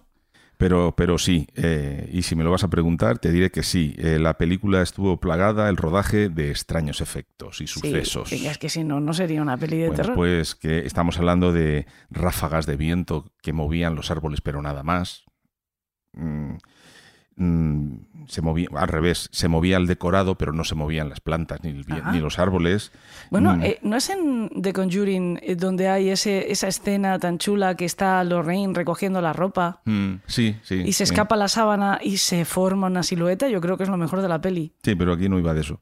Bueno, pero les recordaría seguramente. algo. Luego, las llamadas telefónicas se cortaban sin explicación. En mi casa y la tuya deben de estar también en este están rollo. poseídas, están poseídas. Sí, sobre todo si son de WhatsApp. Eh, luego también habían, pues eso, animales en el set, que no sé si es que la gente se va al perro allí o qué, pero porque que yo sepa, en los sets no suele haber animales, salvo que tengan que actuar. O a lo mejor un canario, yo qué sé. El, el caso es que decía que los animales miraban hacia sitios en donde no había nada y se quedaban callados. Y Pero dices, qué animal, es verdad, qué animales llevaban? dices, dices, ¿de verdad que me quieres decir que esto es todo lo paranormal que pasó en la película paranormal? Si te cuento yo las cosas paranormales que pasan cuando yo estoy, cuando estamos rodando los capítulos de Elemental, va a parecer que están malditos también. No, no, no, no. Bueno, mm, se buscaba una calificación de menores de 13 años por el- porque dicen que no hay sangre y que no es violenta y que tal y que cual, pero bueno, el caso es que... ah, Un, poco de sangre sí hay y un poco de violencia también. claro, ¿eh? porque ya les dieron el- el, Como les dijeron que no, dijeron, pues entonces sal del armario. Claro, se, calificó para mayores de 17 años porque daba cagué. O sea, Claro, no, claro. sí, sí. Es intensita. Mm. La verdad es que sí. No, ahora ya pasamos a Expediente Warren 2, la segunda de la saga, ¿Que esta es la del caso Enfield? La del caso Enfield, sí. En esta ya hubo un hombre que murió en el cine. Ya Sí, tenemos le- un patatús un del hombre de susto. 60, es- fue en la India. Este señor de 62 años veía El Conjuro 2 en el cine y tuvo un ataque al corazón. Claro, porque dice que le dio mucho miedo y que le impactó y- y Bueno, eso también es un poco especular, ¿no? Porque entiendo que alguien que va a ver una película de terror eh, no debe de verse afectado hasta el punto de, de sufrir un ataque cardíaco. Es probable que el hombre pues eh, llegara, había- hubiera llegado su día. A ver, y fue en la A lo India. mejor un susto. Y fue en la India. Y esto es como si te dicen un esquimal viéndola en vídeo en un iglú, tuvo un ataque al corazón. Y dices, ya, está acreditado, hay reportes de eso, Claro, sí. eh, está el informe por ahí, pero, Mm. pero mola decir, un tipo murió Sí, de sí, un susto y tal. Lo leí en una revista una vez. Sí, en el, en el 10 minutos, en el pronto y el que me dices. Bueno, pasamos a la segunda, que ya estábamos contando, que ya tenemos aquí el la primera baja en combate. Mm. Entonces, aquí en esta, James Wan dijo: No quiero repetir los esquemas de la primera, quiero hacer algo que mole, ¿no? Necesitamos un digno oponente, porque en la primera la cosa era, iba de demonios y de tal, pero aquí necesitamos algo que dé mucho cague. Entonces, él había estado trabajando con su compañero, mm, con un amigo de él de efectos especiales, en el diseño de una película sobre Drácula, y tenían un, bueno, la película era, eh, era el diseño de Drácula, pero para la una película sobre Castlevania, y que la hizo con su compañero Justin Raleigh de Factured FX. Habían hecho un traje animatrónico que al que le iban a añadir unas alas digitales y uno luego tenía unos cuernos, o sea, era un, demonio que podía haber salido perfectamente en Juego de Tronos, casi, ¿no? Y claro, cuando luego ya ven la historia, empiezan a comparar, empiezan a ver cómo lo podemos hacer, se dan cuenta de que es demasiado ostentoso, demasiado parafernalia, ¿no? Para un demonio. Y que necesitaban algo más sencillo, ¿no? Algo sencillo y que diera mucho miedo. Entonces hablaron con Lorraine y Lorraine les dijo que ella sentía por las monjas una- un apego, mm, un cariño especial, ¿no? Le, le resultaban como muy cariñosos la forma monjeril, digamos, el- esa- ese aspecto único que las monjas tienen, que a ella le resultaba como muy enternecedor Mm. y que cuando ella veía eh, o intuía al, al demonio de Balak, veía algo romo como una, una monja de lejos. Quiero decir, no, o sea, como... ¿No es un poco paradójico que te resulten entrañables las monjas y entonces pienses que son ideales para encarnar al peor demonio de la historia? Ya, el... ¿No hay algo ahí hipócrita en los reyes? No, lo que, lo que pretendían era que fuera algo personal de ella. Y aunque ella sentía algo atractivo hacia Pues las menos mal que no le gustaban los teddy lo, lo- lo que, lo que pretendieron es que lo, algo que a ti te enamora sea lo que más miedo te dé también, ¿no? Entonces, eh, Bond, hablando con ella, eh, llegaron a la conclusión de que, bueno, que a lo mejor darle ese aspecto de monja demonio podía ser impactante. Y cogieron una actriz, de la que no sé el nombre, que es una, una chica que recientemente he visto fotos de ella vestida en bikini, en la playa, un poco mostrando un perfil más normal. Y sigue siendo Balak. Sí, sí, sí. Sí, es una Hay chica otros que tiene casos- una cara que sí. es igual que Balak. O sea, Hay otros casos en los que es muy mm, chocante ver la comparativa entre eh, la actriz o el actor caracterizado del, del bicho que le toque en la peli y cómo es él en realidad. Y a veces te lleva sorpresas que te encuentras verdaderas bellezas a las que han afeado para convertirlas en, en una criatura extraña o viceversa, o personas más, más normales o incluso algo feuchis, pero desde luego no son no se parecen al a ver, el personaje. caso pero de este Javier, caso, de Javier Botet, el español que ha hecho de todos los bichos que te puedas imaginar Sí. también raros en el cine, que lo cogen como es y le ponen tetas o le ponen lo que sea para que haga de... de- de mujer o de, de- de tal. lo que sea, ¿no? Porque en las- Sí, pero en su caso es que él tiene un- una característica, una condición física, muy particular. Ojo, esta tía también, ¿eh? O sea, que esta actriz, cuando tú la ves, la nariz que tiene, los no, ojos pero no es que lo tiene... mismo. No es lo mismo. Quiero decirte, a Javier es muy difícil eh, no diferenciarla del resto porque su cuerpo de forma normal no es como, como los cuerpos más mm, eh, nor- normativos, ¿no? Pero esta chica es una chica normal, pero sus rasgos faciales recuerdan mucho a la monja. Lo único que han hecho es pintarla de blanco. No, no- ponerle el no traje. le ha hecho pro- falta prótesis en la nariz. Tiene los ojos de por sí bastante pequeñitos, ¿no? Lo único que han hecho es rodearles de esa, de esa Como tenga, negrura. los, como tenga los dientes puntiagudos, cuando abre la boca ya sí que... Sí que terror, terror. Ya, ya, Pero es verdad que la, la pobre, pues muy favorecida No no, es. es. no es. Es una chica alta, lucida, pero Sí, cuando, se muy da, delgada, pero pues- cuando se da la vuelta, pues te puedes cagar vivo. O sea, porque en cuanto la ves, sabes Si has que es visto la peli, sí. Sabes que es ella. O sea. Aquí lo, lo- estaba mirando lo que tú me decías ahora de que si vaya paradoja que lo que más adorara a ella precisamente lo cogieran como lo- lo- explican que, que, bueno el hecho de que esa imagen de monja para ella fuera tan adorable Mm. Pretendían que es el demonio usara esa, esa cercanía para corromperla, que sería mucho más terrorífica si el objeto de la corrupción del espíritu de Lorraine viniera de algo que ella amara. O sea, que si un demonio quisiera corromperme a mí, vendría en forma de perro salchicha, Sí. pierde un poco de credibilidad. Bueno, es que tu perro salchicha ya tiene los mismos dientes que Bala. Que Sí, entonces... es un poco de moñete también, sí. Bueno, hace un momentito estábamos eh, mencionando a Javier Botet. Pues en esta sale. Ah, sí, Sí, es el hombre... el, eh, el anciano. No, no, Ah. el, el- cuando, cuando está en el pasillo, es que ahora no me acuerdo, el hombre quebrado, este, la, el- Ah, sí, es verdad. Es- es- El de la canción, sí, sí, sí, el hombre sí. quebrado. que esa canción es una, una canción de cuna tradicional. eh, Que da mucho miedo esa escena, ¿eh? Sí, sí, da mucho, muy mal rollo en la, la- El hombre quebrado, es verdad que es Javier, Ah. sí, sí, es cierto. Pues esa canción de cuna no, no se sabe qué origen tiene, pero es del año 37. O sea, y la usaron ahí porque es un poco creepy, además, eh, la figura del hombre que- quebrado, que es un personaje de estos, pues no sé, como podríamos decir el ratoncito Pérez, ¿no? Es un, un personaje infantil que aparece en esta canción, Ujú. que en esta, en esta película aparece en un zotropo de estos, un- una lamparita de estas que, dando vueltas se anima. ¿No te recuerda muy mucho a Slenderman? Sí, porque es alargado, alto. Salvo no, porque se le ven los, no se le ven los ojos. ¿no? no se le ve- bueno, es que ese tipo de formas Es muy humanoides. Skeleton también, ¿no? Jack formas- Skeleton. eh, Esas formas humanoides desproporcionadas producen algún tipo de distorsión. Mm.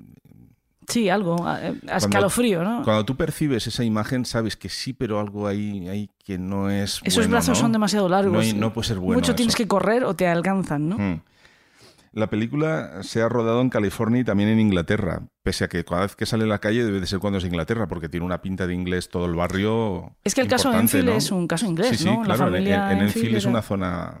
eh, Pues yo creo que es algo así como decir en Vallecas, una, una- un pueblo asociado Sí, sí, sí, sí. cercano a la capital, pero pueblo en sí, ¿no? Y, y bueno, eh, esto se rodó en California, en Inglaterra, en Los Ángeles y en Londres.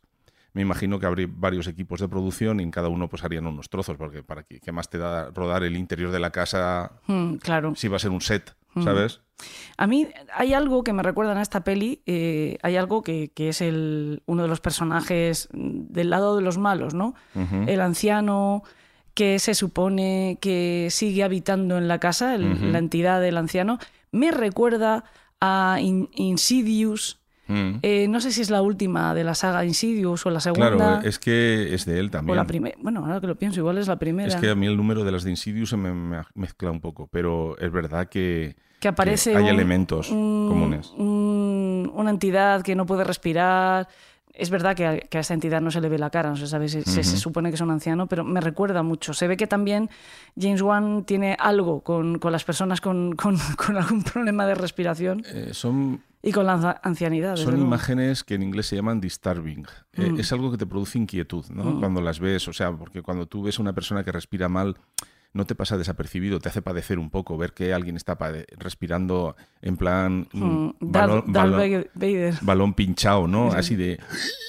Sí, No sé, una cosa así que dices, sí, sí, es como las apneas, cuando estás con alguien que tiene apnea del sueño, que pega un ronquido y luego pasan cinco segundos que no hace ningún ruido y tú estás intentando dormir y dices, se ha asfixiado. Y entonces hace... ¿Sabes? Y, y sigue. Ese tipo de cosas son no pasan desapercibidas. Mm. Bueno, eh, también tenemos que en esta película del Conjuro 2 hay una, una escena en uno de los, de los momentos del film que vemos un cartel promocional de la película del Exorcista, que en esa época estaba en cartelera.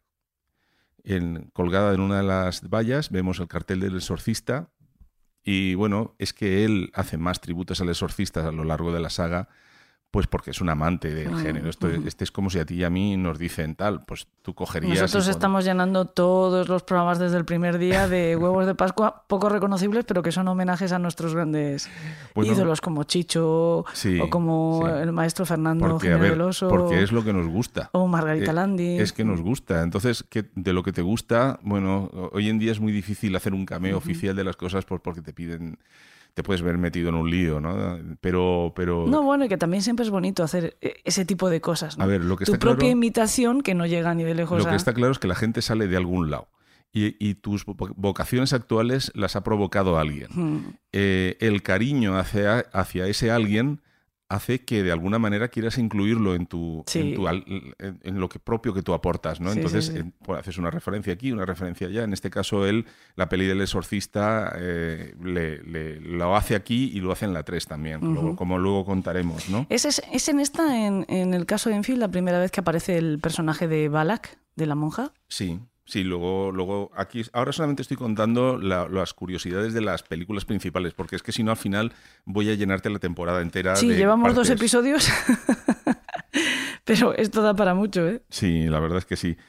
Luego tenemos a, a Vera Farmiga, que interpretando a Lauren Warren tuvo daños en la garganta, se lesionó la garganta de tanto que gritó. Ajá. Eh, lo hacía muchas veces y muy fuerte. Entonces, bueno, a- eso un- unido a, a las bendiciones de sacerdotes y todo este rollo, pues como que es- lo hace un poco antes y después de las proyecciones. Decían que eran las, las bendiciones, precisamente.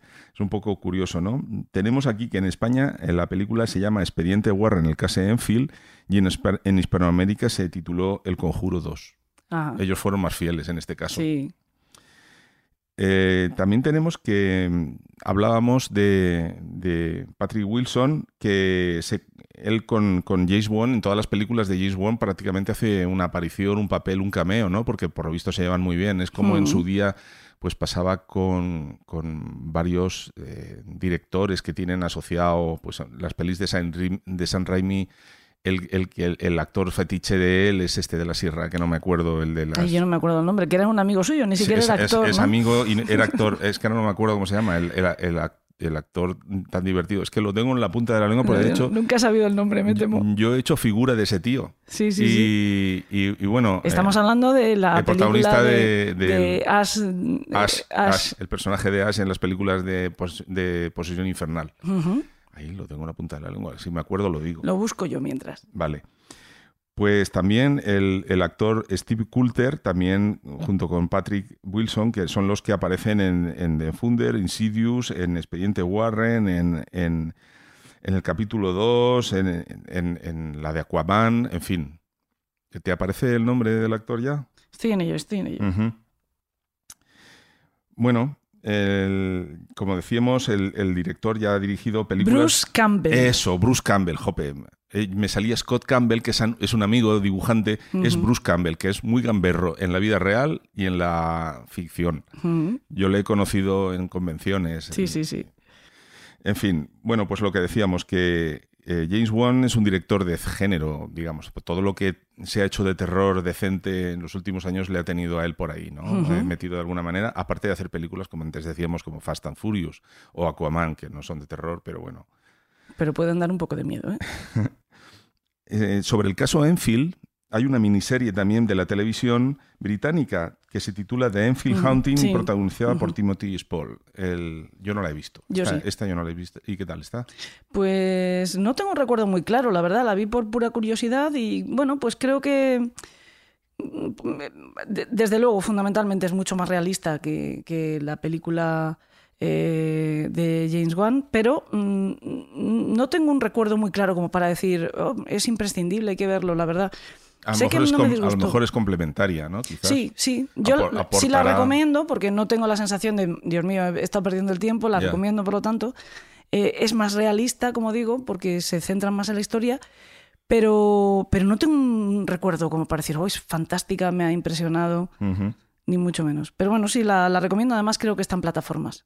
O, o lo ha estado, yo lo vi. Lo que no puedo decir tampoco es que plataforma, porque eso tampoco me acuerdo, pero bueno, Netflix o Prime o una Es que van cambiando, porque a veces es como el otro día un amigo, nuestro amigo Cristian Galvez, que quería ver las de John Wick y no había plataforma que las tuviera las tres juntas. O sea, habían estado las tres, dando saltos, ahora ¿no? tienes que ir dando saltos buscando las cosas. Pero en fin.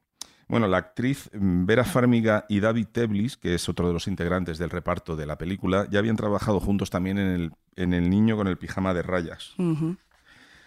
Esta, esta película, como decimos, es, eh, está basada en un caso real, eh, que era el caso de Enfield, que, que sucedió entre 1977 y 1979.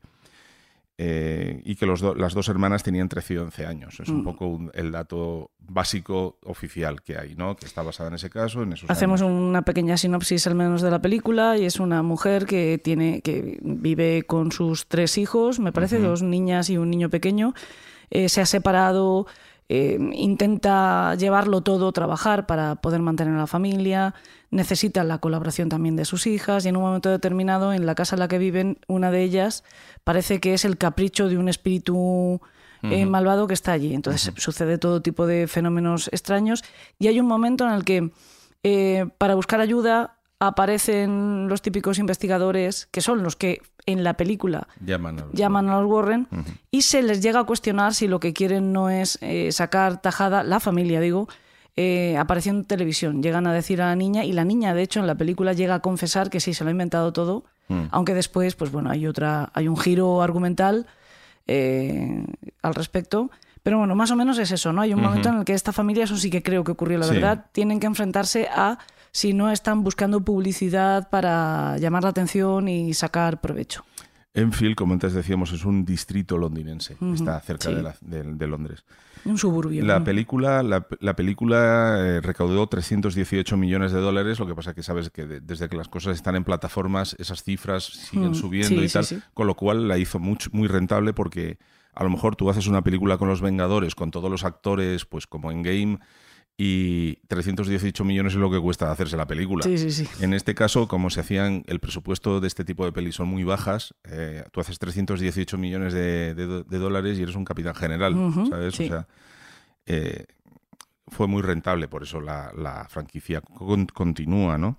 Luego también tenemos metido en el casting de guionistas a uno de, a uno de los guionistas de The Walking Dead. Anda. Mm, él- a él se, David Leslie Johnson, a él se le encarga que haga una reescritura proporcionada, o sea, proporcionada no, eh, parcial. Parcial para proporcionar publicidad y, y ya darle los últimos toques, ¿no? El, el tema es que al final mm, dices, es como cuando en Indiana Jones le dicen la, la- el arca está siendo estudiada por nuestros expertos. Y Indy le dice, ¿quién? Porque si alguien sabe del arca, él lo va a saber quién es, ¿no? Sí, sí, sí, lo va a conocer, Aquí sí. pasa un poco lo mismo. En el mundo del terror, en el mundo de los guionistas, eh, los de Walking Hay nombres, Dead, claro, eh, hay nombres que están son oro, asociados ¿no? a, claro, están asociados a todo, ¿no? El propio James Wan pasa un poco eso, ¿no? Sí, es como una sí. especie de marchamo de garantía de no, es que en la peli está James Wan, luego Claro. te encuentras a Insidious, pero a priori, ya, bueno. Es otra franquicia de éxito también, ¿eh? sí, éxito, pero en fin. Es más floja que esta. Uf. El James Bond, eh, hablando de James Bond, tuvo que renunciar a The Fast and the Furious 8 para poder hacer la segunda parte del Conjuring porque le gustaba, le gustan más. ¿no? Del O sea, Conjuring.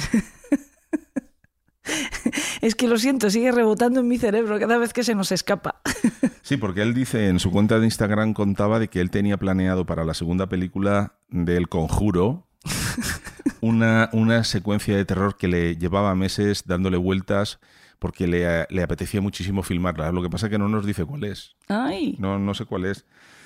El- aquí también un, un cura tuvo que bendecir el set de, de, de, bueno, pues el de grabación, ¿no? Ujú. Es, es una de las pelis más, más escalofriantes ¿no? de los últimos tiempos y que para que yo creo que de alguna manera también se pretende mantener el, el feeling ese de que o, o lo bendecimos o claro, no, luego, luego tú tienes cosas que contar aquí en el programa. Claro, es que si no, Yo les agradezco mucho que hagan este tipo de cosas, ¿eh? Claro, porque dice, vamos a ver, es que esto da pasta y si no lo bendecimos, a ver si nos vamos a morir todos como en la en la maldición de Drácula, digo, de, de la momia, y se nos queda el tema... Eh, Se nos queda jorobado, ¿no? Sí. Mm. Bueno, y ya vamos con la, con la última, el expediente Warren 3 obligado por el demonio, que tú has contado hace un ratito, ¿no? Está basada en en un caso real que has contado tú antes y del que hemos mencionado. Se rodó en Atlanta y las escenas del niño que se retuerce y tal están hechas por una contorsionista. La única parte digital, incluso cuando gira la cabeza, es eh, que sustituyeron la cara de uno por la del otro. También hace un homenaje al exorcista. Cuando llega a la casa eh, sale un cura debajo de una farola. Mm, sí, sí, sí, además es, muy claro, sí. Se ha pretendido que se haga un universo conectado. eh, lo- se hace un homenaje a la película de Freddy Krueger, a la cuarta entrega de Pesadilla de, Hel- de Helm Street, cuando él, él está en la, en la cama de agua. Ah, es verdad, sí es cierto, sí, Cuando que se- aparece la mano. Cuando se hizo la película, se, se intentó seguir el esquema de la película Seven. Y, y bueno, O sea, que está todo lleno de, de referencias a otras películas, como una especie de patrón invisible, ¿no? Y, y al mismo tiempo homenajes de, de James Wan a, a sus grandes ídolos. ¿no? Sí, y también se entrevistó al propio Arn Johnson, que es el, el que acabó en la cárcel Sí. y tal, para y, y- Que estará encantado además de la Sí. historia que cuenta la película. Estoy Absolutamente falsa. contándote lo del tirón todo, porque además había una escena postcréditos que hubiera sido el enlace con la siguiente película del spin-off, pero que está grabada, pero no se puso en el corte final. ¿Y se- sabes por qué? Mm, Porque, por- porque con el tema del COVID nunca se sabe qué va a pasar ahora. Entonces, Ah, esa, mucho, escena está, pero habría que ver, supongo, si al final se va a hacer una película que tenga que ver con ello o no. Tenemos la- el orden de visionado de las películas. Anabel, la creación, sería la primera. La monja, la segunda. Anabel, la normal. Expediente Warren, el conjuro. Quinta, La Llorona. La sexta, Expediente Warren, el caso Enfield. Y séptima, Expediente Warren, obligado por el demonio. Y eso es todo chimpampún. Es decir, que pasa como en otros universos o en otras sagas que se están estrenando las películas no en el orden cronológico. Hay eh, precuelas. en de el hecho, que, claro, el, el origen de Balak es, es- es anterior y, y la película de Anabel también. Yo he de decirte que hace poco las he visto en el orden correcto. Me apetecía mucho. Y mola. Antes de ir a ver la de eh, Obligado por el demonio, eh, encontré un, un orden como el que tú acabas de dar y las fui cazando en- de plataforma en plataforma para poderlas volver a ver. Y sí, la verdad es que son, son películas bastante escalofriantes. La última, en mi opinión, se les va un poquito la mano. Se les va un pelín la mano. Las anteriores, pues bueno, sí que dan mucho miedo, pero eh, resultan, no, no voy a decir creíbles, pero bueno, un poquito más de, como digo yo, a pechusque, eh, más lógico y más sensato. Pues nada, muchísimas gracias. No te voy a pedir que me prepares Insidious, pero tú has sugerido hacer The Ring, así que ya sabes cuál es la próxima, Vale, ¿vale? venga. Y bueno, pues a ver si estrenan más de estas, que a a mí me dan la vida, me lo paso muy bien. Pues sí. Gracias, Alba.